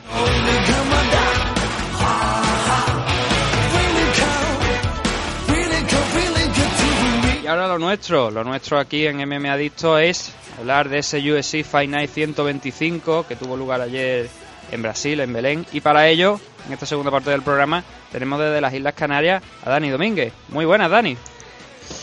Buenas, Nathan. Eh, pues nada, ya has dicho todo lo, de rigor del programa y, y bueno, vamos a empezar con el análisis, pero antes me gustaría darle eh, muchas gracias a, a, a nuestros amigos de, de Dragón, obviamente a, Nacho Serapio, porque en este último número eh, pues me han sacado a mí como último MM Adicto y, y la verdad que es un sueño cumplido porque justo en la revista en la que salió el reportaje mío pues sale Chuck Norris en la portada y hay un excelente eh, reportaje sobre Chuck Norris, así que ya puedo decir que compartí eh, revista con Chuck Norris, así que un pequeño logro más. Sí. En la revista de Dragón, que por lo que ha comentado Nacho, era, es el número de enero, el que, el que comenta Dani, pero eh, llegará por lo visto, por lo que me han comentado, hasta, va a salir ahora en febrero porque había un retraso con el tema de, la entrega ¿no? de, de todas las revistas. Así que este mes, según lo que lo que he podido saber de, por parte de Nacho, va a haber dos números, no uno, serían dos números, pero sería uno de ellos el que está hablando aquí Dani con- esa portada de Chan Norris con la entrevista a, aquí a nuestro colaborador de Meme Adicto y comentarista de FL y de Fight Club LAN. Pues, como digo, lo podéis preguntar a Nacho dónde podéis adquirirla, porque ha habido un... Eso es mejor ya que lo, que lo habléis con él, porque ha habido unos cambios en el tema de la publicación de la revista, pero que sepáis eso, que este mes de febrero, pues teóricamente habría dos números. Vamos Sí, en con- defensa de Nacho, eh, yo fui el último que entregó mi- mis papeles y mis cosas, así que igual yo tengo parte de culpa en el retraso de este número. No, de no, no, no, no, no, o sea, no, por- no te preocupes, porque, vaya, yo creo que no, lo, que- lo- por lo que sé, por lo que había publicado Nacho, eh, tanto en sus redes sociales como en la página de Dragon, el problema era ese, que eh, al haber este cambio donde ahora funciona como una especie vale. De, de crowdfunding la publicación de, de la Sí, revista sí, en papel. sí. No la de la digital, sino la de la de papel. Entonces, es como un pago por adelantado, ¿vale? Tú, te, tú la pagas en la revista y entonces Nacho calcula cuál, cuáles son el número de revistas que, que va a vender y automáticamente pues manda tantas, manda a pedir tantas. Entonces, por lo visto, ese pedido, eh, por lo que él había comentado, se había retrasado. Por eso que nadie se extrañe ¿no? Ah. de no haber recibido ese número. Si nosotros, si nuestros oyentes están suscritos a Dragon, pues que no se alarmen, que el problema que, ha comentado Nacho que ha habido es ese, que es algo que ha escapado a su cuenta. Lo dicho, bueno, mejor. Más, información para, para este mes. Sí. Vamos con el evento de la noche del UFC Fight Night 125 que enfrentó a Lyoto Machida contra Eriander en el main event. Mm, como de costumbre vamos a empezar desde abajo hasta arriba y, tú me vas parando donde quieras, pero antes de meternos con, con los combates en sí, hay que decir que Josh Donson se iba a enfrentar a Pedro Muñoz en este, en este evento. Finalmente esa pelea no se, no se llegó a celebrar, porque Pedro Muñoz pues no llegó a dar el, peso. A Josh Donson, después de algunos problemas que, más que yo diría más que problemas que la gente se le echara encima porque parecía que UFC no estaba muy por la labor en un principio de, pagarle parte de la bolsa ¿no? a Josh Donson por haber hecho su trabajo y haberse presentado en Brasil con el peso finalmente la empresa pues sí dijo que le iba a dar ese mm, eh, su su parte del salario no por haberse presentado obviamente no por la victoria pero sí por haberse presentado. Y además el, el sponsor de el dinero del sponsor de Rio ahora sí eh, empezando por el primer combate de la noche en la división flyway en la car preliminar eh, a través del UFC Fight Pass teníamos a Davison Figueiredo derrotando a José Morales por TKO en el segundo round. Sí, esta es una de las tres peleas sueltas que estuve viendo, aparte de la main card, y que me gustaría comentar, pero antes que nada, eh, viendo así en la lista de los brasileños, que muy en el estilo de todas las cards de Brasil, eh, ya no simplemente porque se ahorren o porque quieran tener, a Brasil le encanta tener brasileños y es muy habitual que literalmente cada una de las peleas haya un brasileño.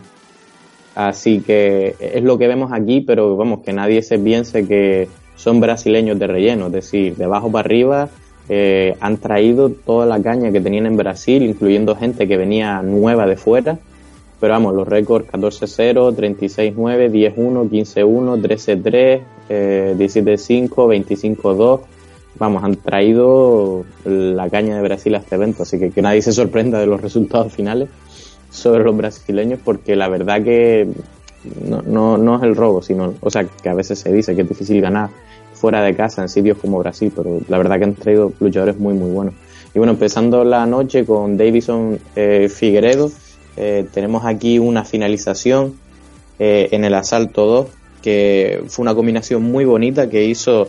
Es, relativamente difícil de ver porque lo normal es tirar primero el, crochet adelantado y después meter directo, gancho, volea y en este caso pues sorprendió manteniendo la mano adelantada adelante a la izquierda tirando un gancho profundo desde atrás, con el, perdón, un uppercut profundo, y en lo que bajó las manos lo pilló con un crochet de izquierda y ese fue el final de la pelea. Llegaron al suelo, un poquito de gran pound y listo. Excelente combinación por parte de Figueredo.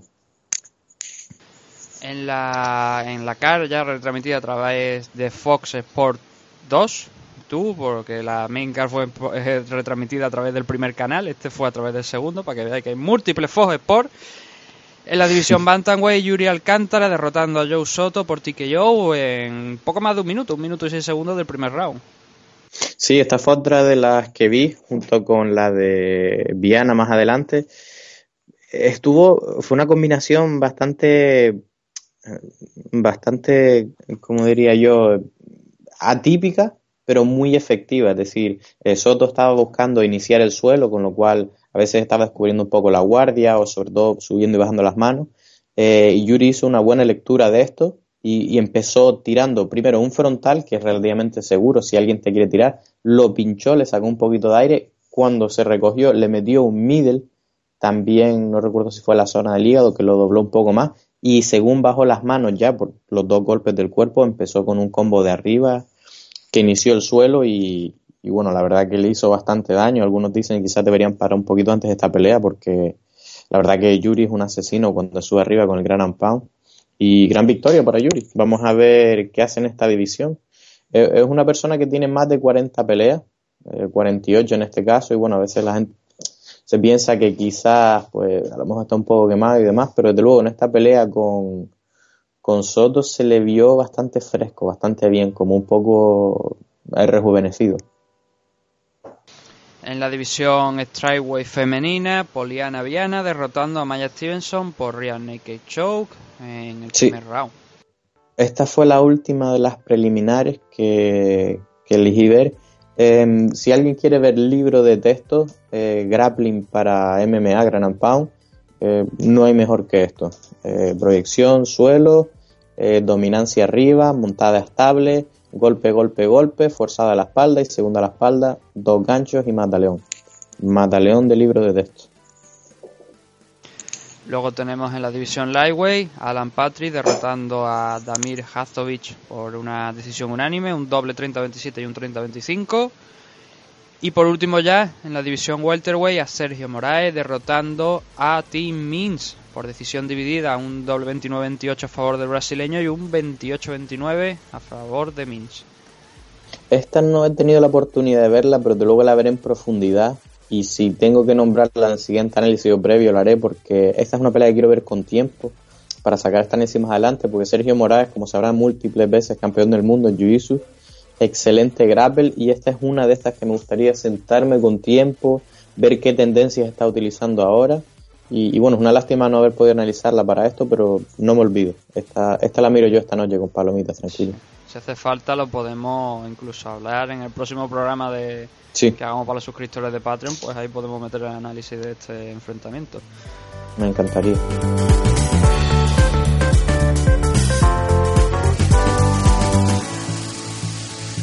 En la main card ya tenemos en el primer combate de la main card en la división middleweight a Thiago Santos derrotando a Anthony Smith por TKO, por mm, patada al cuerpo y puñetazos en el segundo round. Sí, esta pelea empezó, eh, tuvo acción por todos los costados, la verdad me gustó mucho. Eh, en términos de, digamos, de estatus, Anthony Smith, el luchador más alto, si bien tenía el mismo, el mismo rango, el mismo alcance de manos.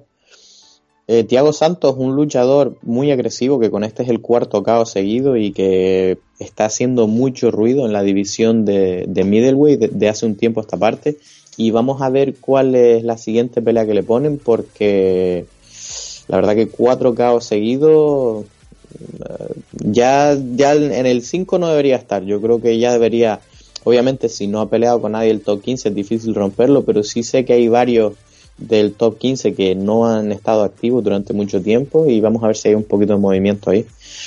Y, bueno, en términos de la pelea, eh, vemos que Smith empieza muy agresivo, eh, y está preparado a la contra siempre, sabiendo que Santos es un, es un noqueador y que siempre le gusta iniciar.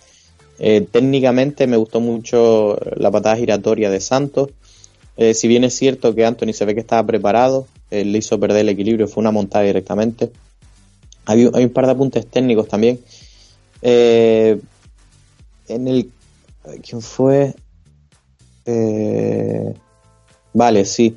Aquí en el, justo después del, fallo de la patada giratoria y que hace la montada, Anthony Smith, en mi opinión, hace un fallo crítico porque aquí se podía haber acabado la pelea en cuanto a que hace una montada pero y mete los ganchos abajo, lo cual generalmente cuando tú metes en gancho montando a alguien es buena opción si tienes buena presión de cadera porque está prácticamente inmóvil y te libera las manos para golpear. Sin embargo, esos ganchos los cruzó y claro, si en lugar de tener las rodillas abiertas las tienes un poco más cerradas porque has cruzado las piernas, pues Santos lo único que tuvo que hacer es girar hacia un lado y acabar en la guardia de, de Anthony, que obviamente tampoco es ideal, pero claro, de estar montado hasta en la guardia, pues prefiero en la guardia donde puedo tirar golpes.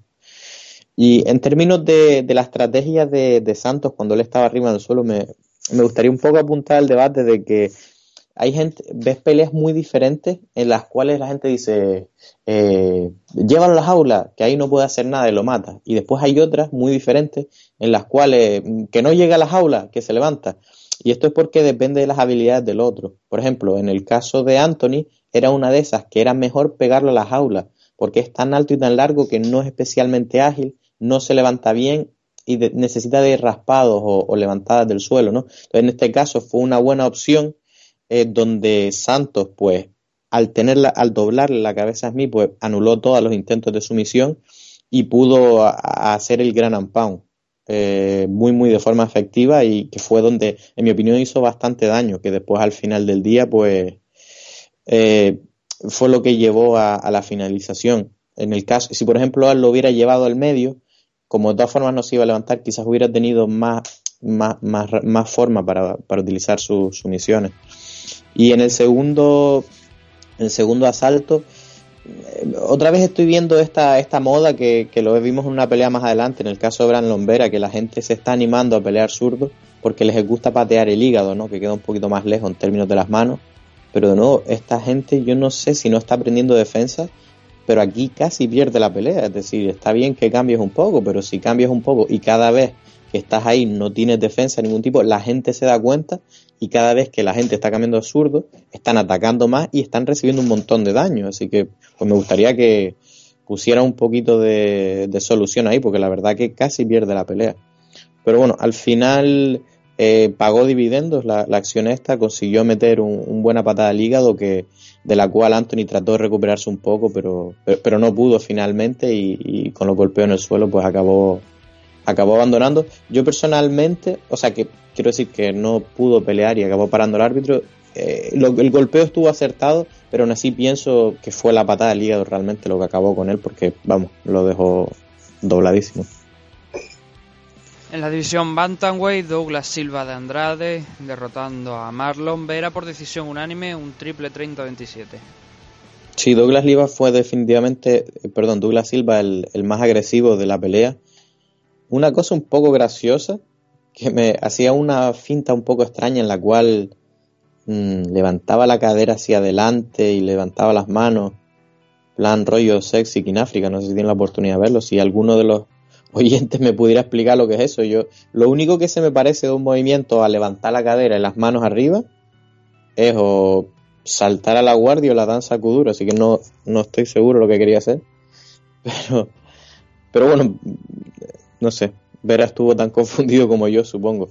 Pero bueno, quitando eso, Douglas estuvo bastante agresivo, eh, utilizó unas patadas bajas hacia, hacia el frente de la, de la rodilla que suelen ser bastante efectivas y hasta la y hasta incluso al gemelo que es una forma bastante ideal de atacar un, a un luchador más largo Eh, mantuvo mantuvo el ataque bastante alto me gustó mucho cómo le hizo pagar. Es decir Vera en este caso también quiso sorprender cambiando a zurdo pero pero Andrade lo vio súper claro y según cambiaba vio que su movilidad no era la misma, su defensa no era la misma y la mayor parte del daño se ejecutó en eh, en cuando Vera se empeñaba en seguir cambiando a zurdo para tirar esos middle que Douglas controló muy muy bien con una volea. Cada vez que veía que esa pierna abandonaba la guardia de, de Vera pues tiraba esa volea arriba que hizo un montón de daño y finalmente le ganó la pelea de forma bastante decisiva, en mi opinión, 30-27,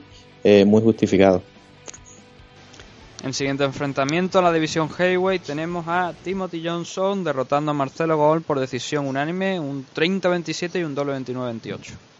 Sí, aquí teníamos al veterano Tim Johnson eh, contra el Up and Comer, ¿no? Contra el, eh, la novedad, contra el prospecto, Marcelo Gol.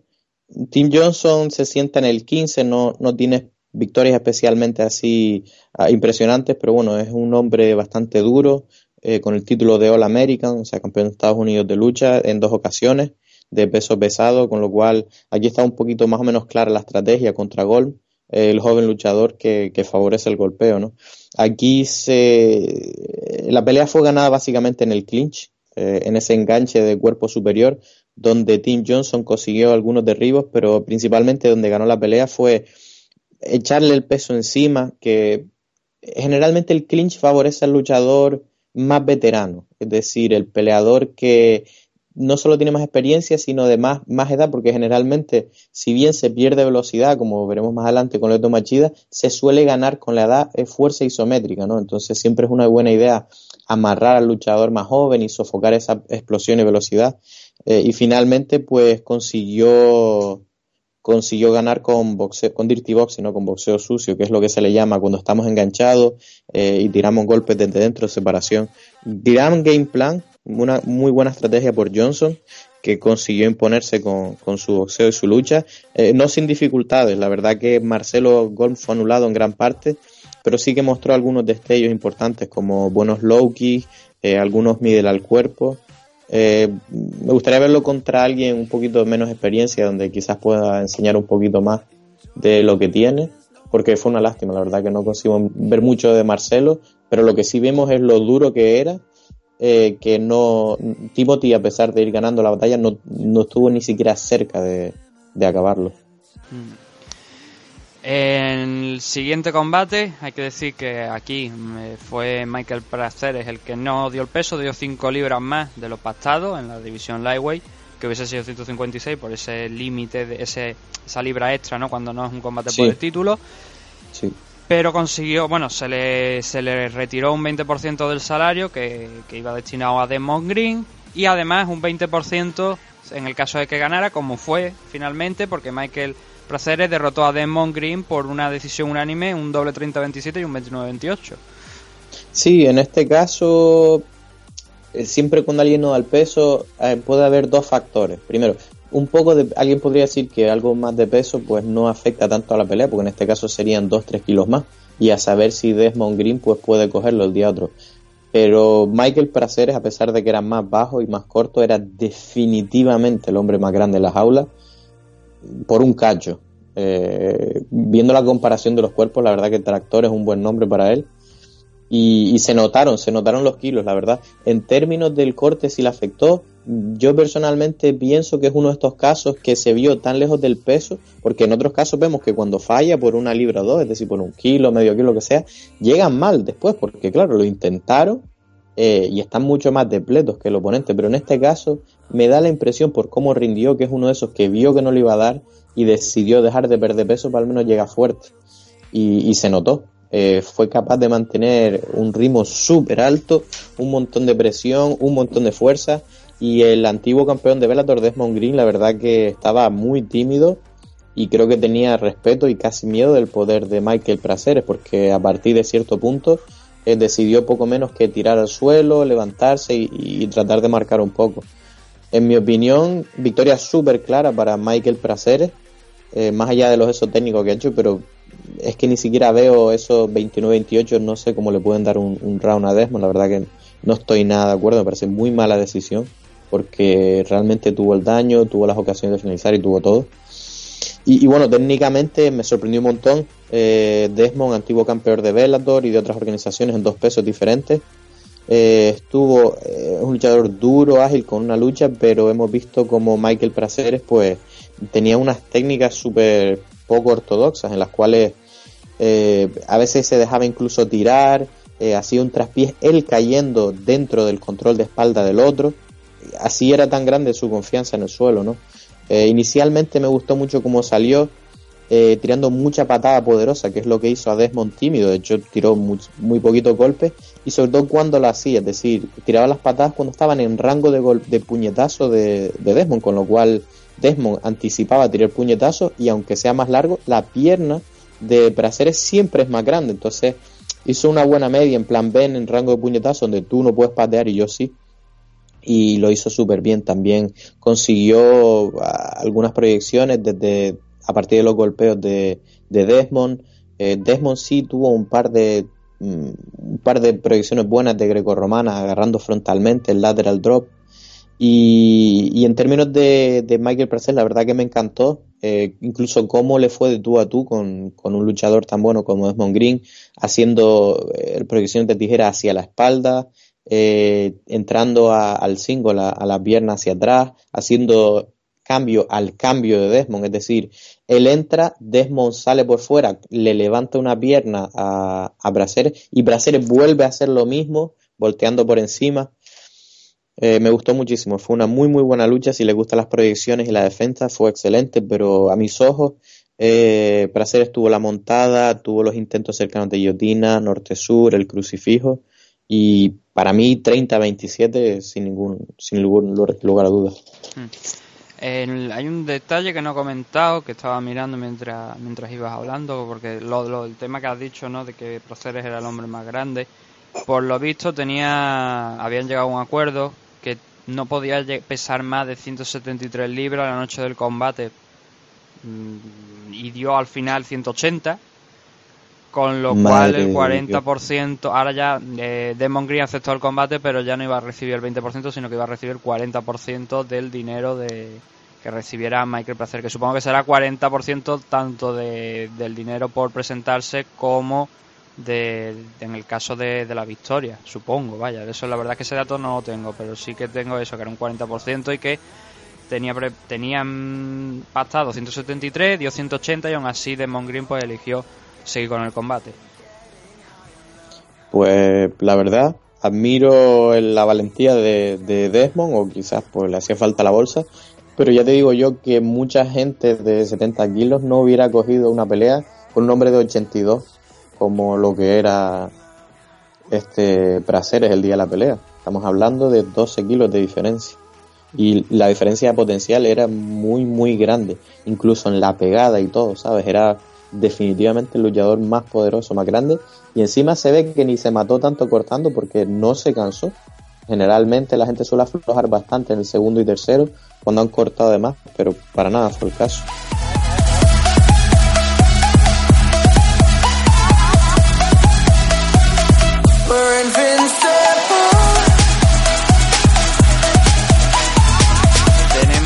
Ya nuestros dos combates principales de la noche. En el primero de ellos, mm, lo voy a decir tal y como pasó. En la edición Flyweight femenina, Valentina Sechenko a- asesinando a Priscila Cachoeira eh, ante la atenta mirada de Mario Yamasaki. Que yo no sé incluso si a Valentina Sechenko anoche la podían haber arrestado y haberle presentado cargos por violencia y por abuso, ¿no? Porque el repaso que le pegó a Priscila Cachoeira, y podemos hablar ahora dentro de, unos segundos sobre estadísticas y números del enfrentamiento, pues es mayúsculo. Y no solamente es eso, sino también, como he dicho, Mario Yamasaki eh, tiene la fama que la, es que la fama se la ha ganado él solo, de ser un mal árbitro. Y creo que anoche lo volvimos a ver, permitiendo que esta pelea pues siguiera durante más tiempo. Aún así, ahora ya, de verdad, Valentina Sechenko derrotando a Priscila Cachoeira por submisión, por un rear naked choke en el segundo round, casi al final ya del segundo round, cuatro minutos, aproximadamente cuatro minutos y medio, faltaban 30 segundos para acabar el asalto.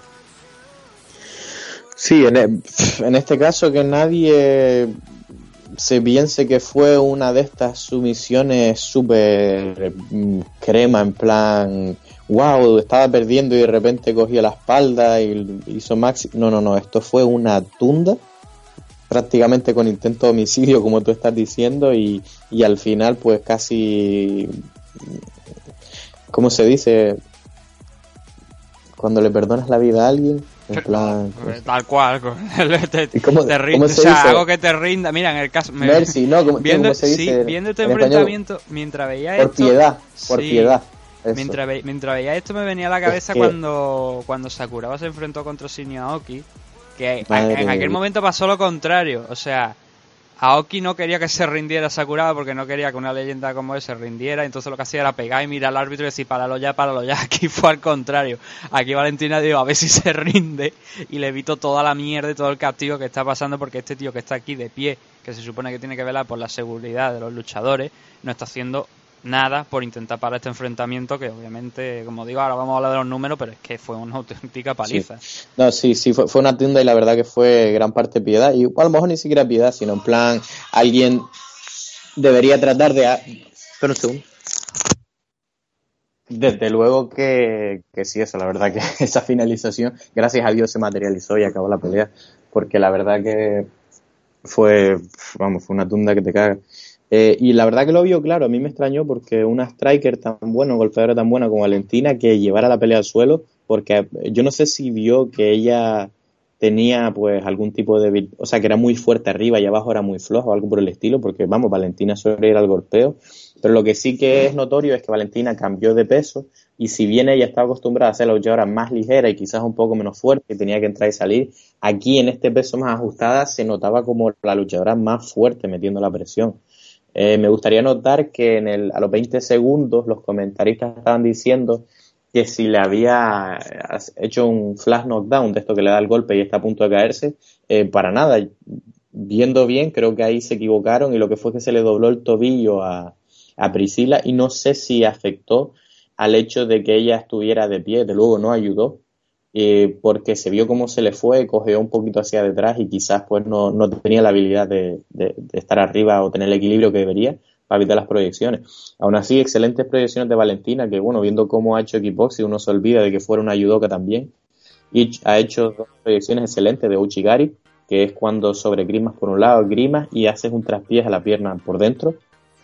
Y, y bueno, la verdad que al principio el primer asalto fue un seminario de Gran Pound desde dentro de la guardia básicamente que hacía que Tito Ortiz pareciera un chiquillaje, porque desde dentro de la misma guardia cerrada, la cantidad de daño que consiguió hacer, porque en ningún momento abrió el candado, con lo cual uno pensaría, bueno, hay un punto que tienes que abrir candado, empujarla, ponerte de pie, ir a cuatro, alguna cosa, porque, vamos, le ha pintado la cara de una forma espectacular con codo.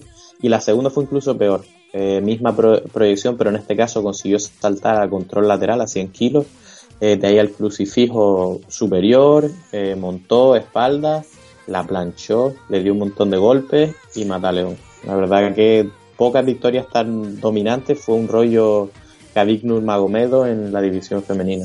Hmm. Bueno, a ver, lo primero es que yo creo que este combate realmente nunca se debería haber disputado. Eh, Valentina Sechenko baja a la división Flyway pero ha sido retadora en la Bantamweight. Eh, con lo cual es una luchadora de muchísimo nivel y la enfrentas contra una chica que está haciendo su debut en UFC y que tiene, creo que son siete combates profesionales antes de este, siete u, ocho. 8-0. 8-0. Claro, yo eso lo, a ver, yo lo considero un error por lo que digo, una luchadora, aunque tú la veas con un 8-0 de récord, eh, no tiene la experiencia que tiene Valentina, ni ha peleado contra la gente que, contra la que ha peleado Valentina que puede que podría llegar a ser que a lo mejor a la campanada. Eso nunca se sabe no pero es un enfrentamiento que yo creo que estaba muy desnivelado. Por lo menos en mi opinión.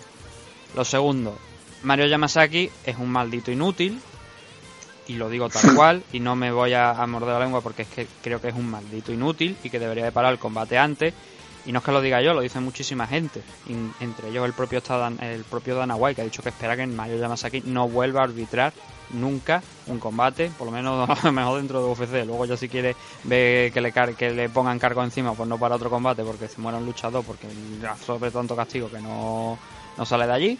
Eso ya es su, su responsabilidad. Pero Mario Yamasaki, estoy de acuerdo con Dana White, no debería volver a arbitrar por lo menos un combate dentro de... No, no, dentro de UFC no, en general, no debería volver a arbitrar un combate dentro de MMA que se quede en su despacho de la comisión, que creo me parece que tiene un trabajo en alguna de las comisiones allí de en referencia de, de las MMA y otro deporte de contacto allí en Brasil y que no vuelva a molestar dentro de la jaula porque el historial de Mario Yamasaki ya es bastante amplio de fallos. No estamos hablando de ayer, estamos hablando de que ya ha tenido muchos fallos y casi todos son cuando va en Brasil, que es donde realmente allá arbitra Mario Yamasaki. Sí, dos cosas. Una, eh, sí es cierto que Mario tiene un trabajo en la comisión y, siendo árbitro aparte ha hecho un gran trabajo por lo visto en extender las reglas unificadas de UFC en un país como Brasil que si bien tenía el valetudo pues no estaban tan hechos. Ha hecho un muy buen trabajo en ese aspecto. Las habilidades de árbitro pues bueno eh, no tienen nada que ver una cosa con otra.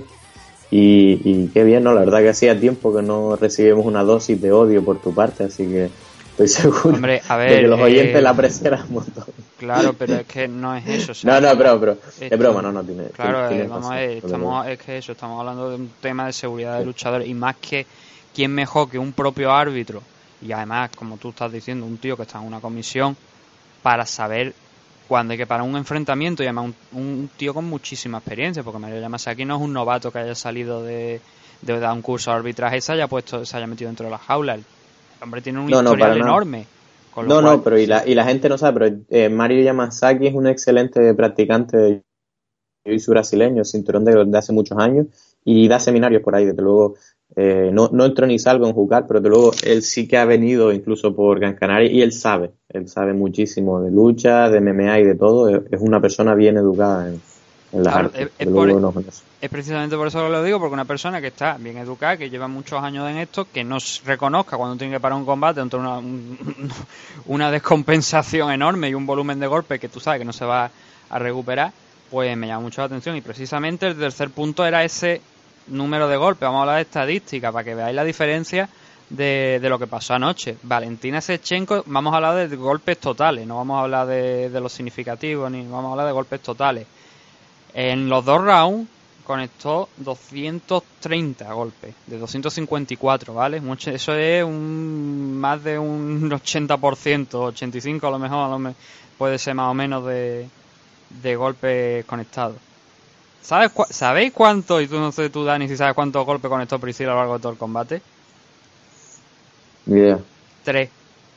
3 de 13 Ay, que lanzó. 3 de 13. O sea, solamente 3 golpes por 230 que lanzó Valentina. Si esos no son motivos para parar el combate, y mm, es que no, sobre todo los últimos segundos ya del enfrentamiento, yo es que no sé realmente qué quería Mario Yamasaki que pasara la noche en, la- en las aulas para que se, se detuviera ese enfrentamiento. Pero como digo, 230 golpes de Valentina por 3 de Priscila, con lo cual se ve ahí, se nota la diferencia. Lo siguiente es, eh, hemos hablado ya, bueno, paliza de Valentina, ya digo, lo podrían haber eh, intento de homicidio si le hubiera dado la gana a los brasileños.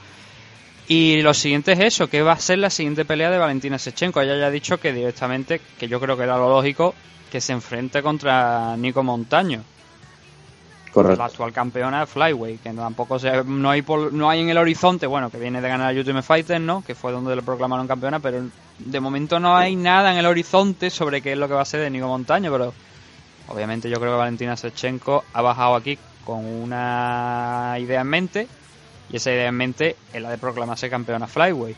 Y, eh, con esta victoria tan dominante, teniendo en cuenta que fue una de las Incluso puede que fuera, creo que la- fue la última retadora del cinturón de Amanda Nunes, ¿verdad? Si no estoy... Sí, Sí, fue la última, ¿no? Eh, con lo cual es eso, ¿no? La última retadora baja, tiene su primer combate, que es lo que muchas veces yo también he criticado, ¿no? Estos luchadores que dan un salto a la división y dicen, no, yo salto y directamente me enfrento por el título. No, por lo menos que tengan una pelea, ¿no? Ya la ha tenido. No, pero en este caso, en este caso estoy, estoy contigo y para no extendernos mucho en este combate, eh, yo no veo otra opción para Valentina después de esta victoria y el pedigrí de otro del título, no veo otra pelea que ella disputando el título y probablemente ganándolo de forma violenta. Sí, sí, porque eh, lo que hemos hablado de Nico Montaño, que sí, que bueno, gana su Ultimate Fighter, pero claro, tú, la mayoría de aficionados yo creo que tenemos esa sensación de, sin menospreciar a Nico Montaño, es que no está al nivel de las luchadoras que realmente están por encima o, tienen mucha más experiencia que ella.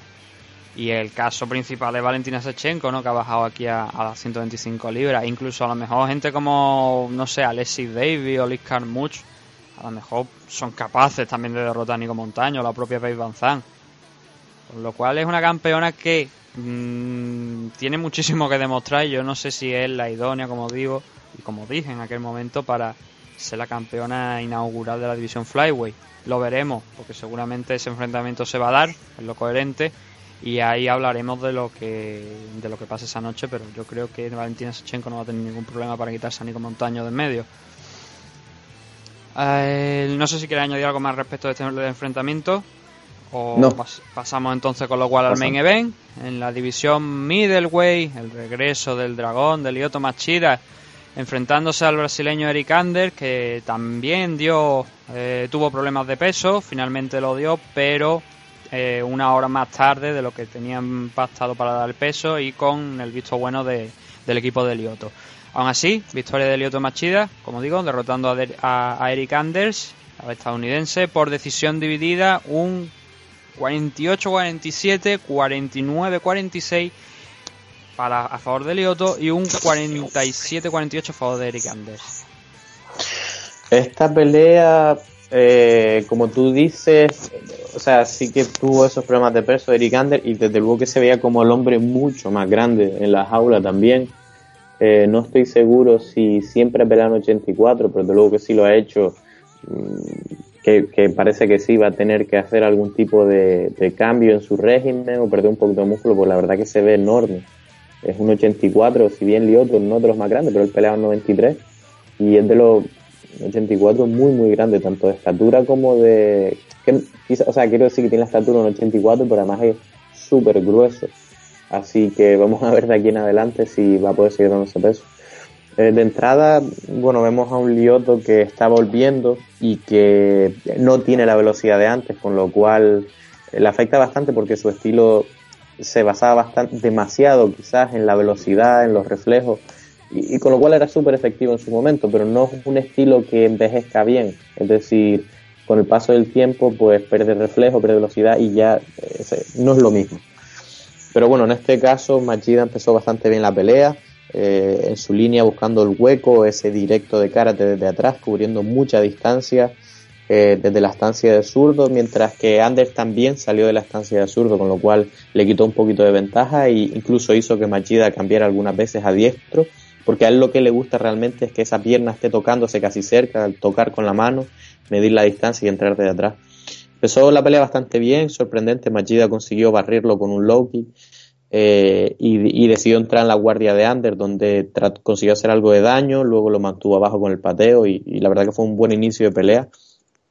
Eh, un pequeño error táctico quizás de Machida, pero que él, lo sabe, ¿no? en el pasado ha saltado por encima de, las piernas de la gente, ¿no? Cuando la gente está boca arriba moviendo las piernas.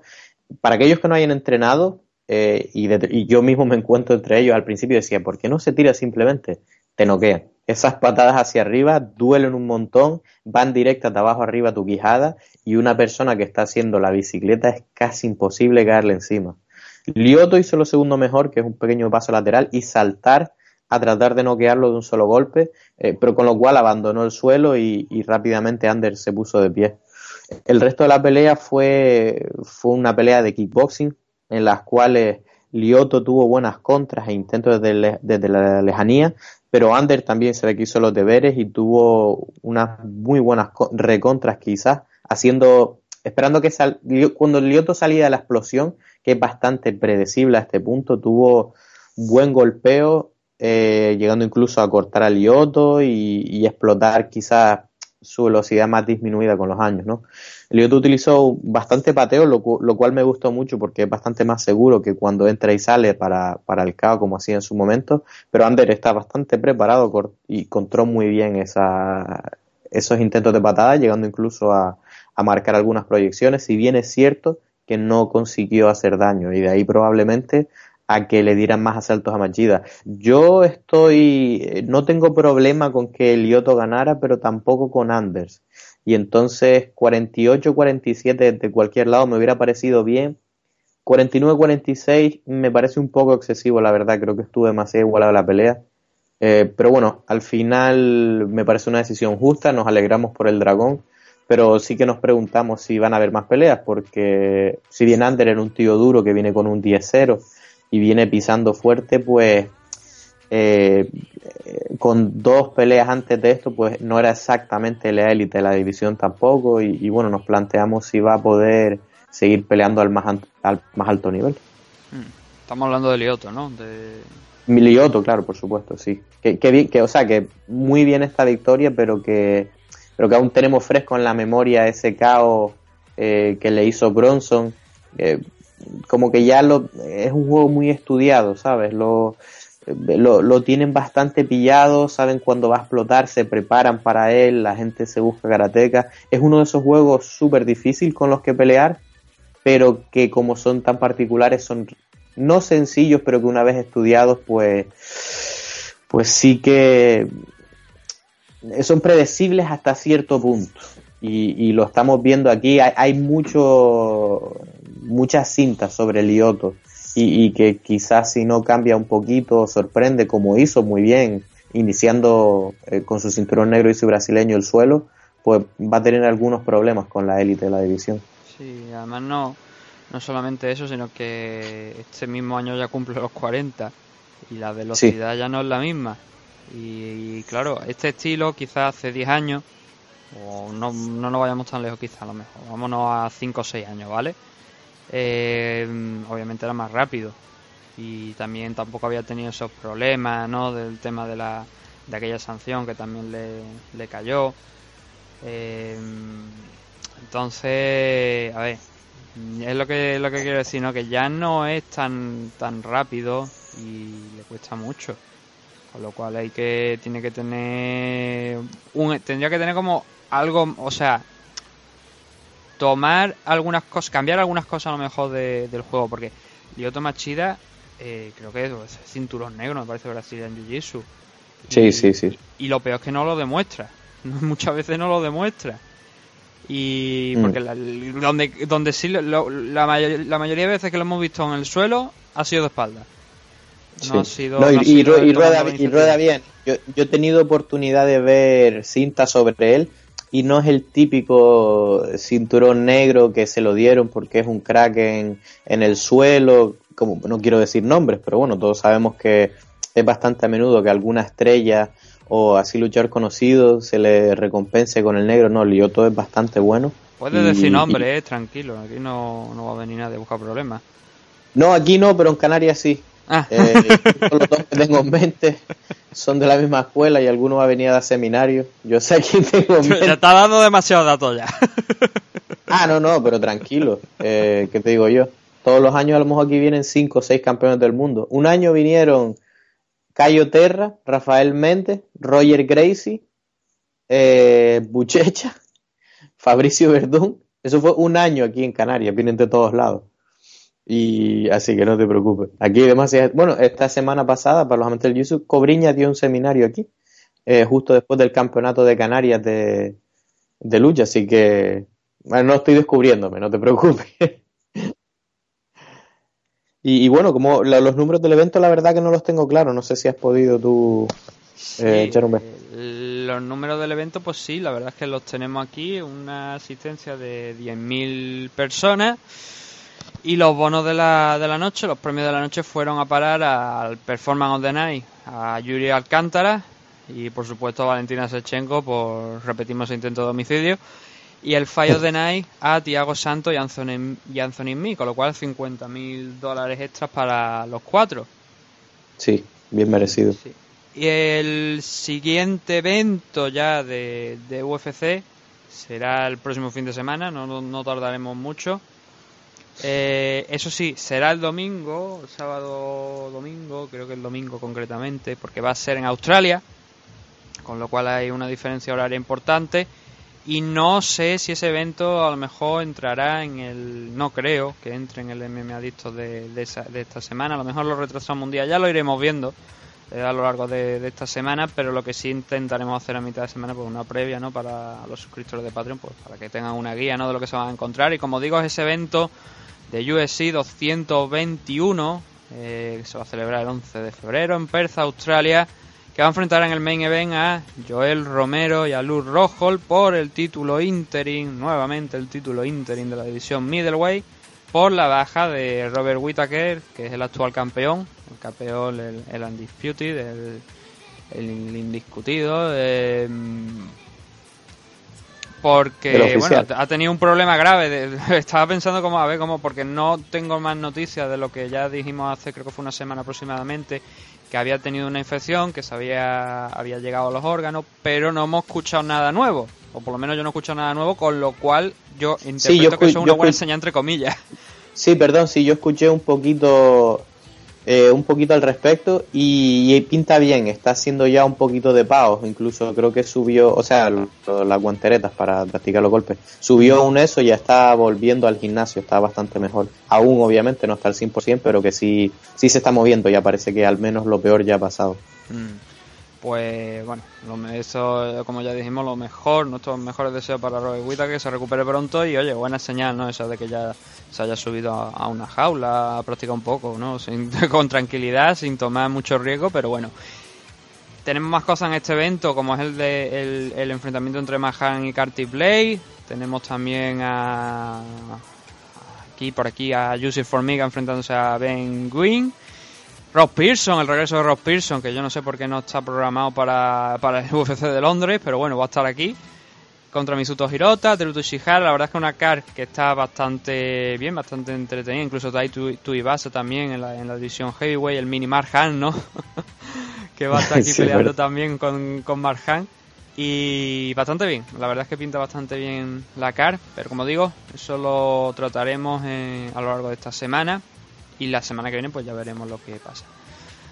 Ah, sí. No sé si quieres añadir algo más respecto a esta CAR, Sí, respecto a lo que lo, hemos lo que visto. pasa es que qui- quizás había tenido que decirlo al principio, pues no, este, en términos de, supongo que habrá más gente escuchando el principio que el final del podcast, Ah, pero bueno, pondré un anuncio en Facebook que lo que estaba comentando, que recientemente existe la posibilidad que en las próximas semanas me mude a Madrid y estoy súper perdido en términos de gimnasio, de MMA, jiu-jitsu, grappling y demás. Y a ver si alguno de los fans que está escuchando pues me podría echar un cabo y orientarme a ver eh, de algún sitio para entrenar, eh, así zona Madrid Norte y demás, porque la verdad que estoy completamente perdido. Y, bueno, supongo que pondré algo en el, eh, en el tablón de Facebook también, a ver si me pueden echar una manita en ese aspecto, porque yo, si al final decido el movimiento según toque suelo, quiero estar con la licra puesta, no voy a ahí perdiendo el tiempo. Pues ya sabes, al España Imperial con el maestro Chinto Mordillo. Vamos a hacer ahora un corte y cuando volvamos ya nos despedimos aquí en este MMA Adicto.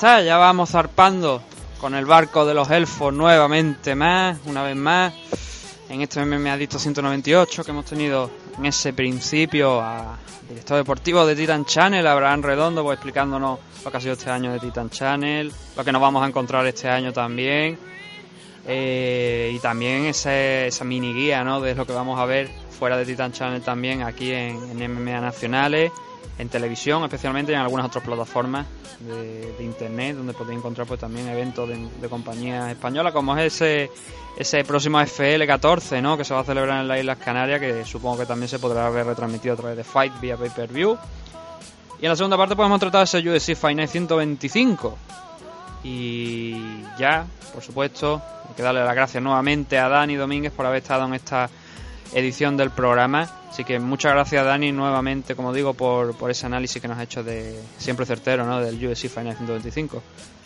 Aquí estamos, una semana más. Y a vosotros los oyentes, pues recordaros que, como digo, que tenemos el Patreon, ¿no? Que hay que os podéis suscribir por menos de 5 dólares. Encontraréis esta semana esa previa del UFC 221 de la semana que viene. Y al resto, pues recordaros que la semana que viene tendremos un nuevo programa, el MMA Adicto 199. Ya estamos solo a uno del 200 que pasará en el 200, no lo sé ni yo, pero ya lo iremos comentando. Así que muchas gracias a vosotros y nos vemos en próximas fechas.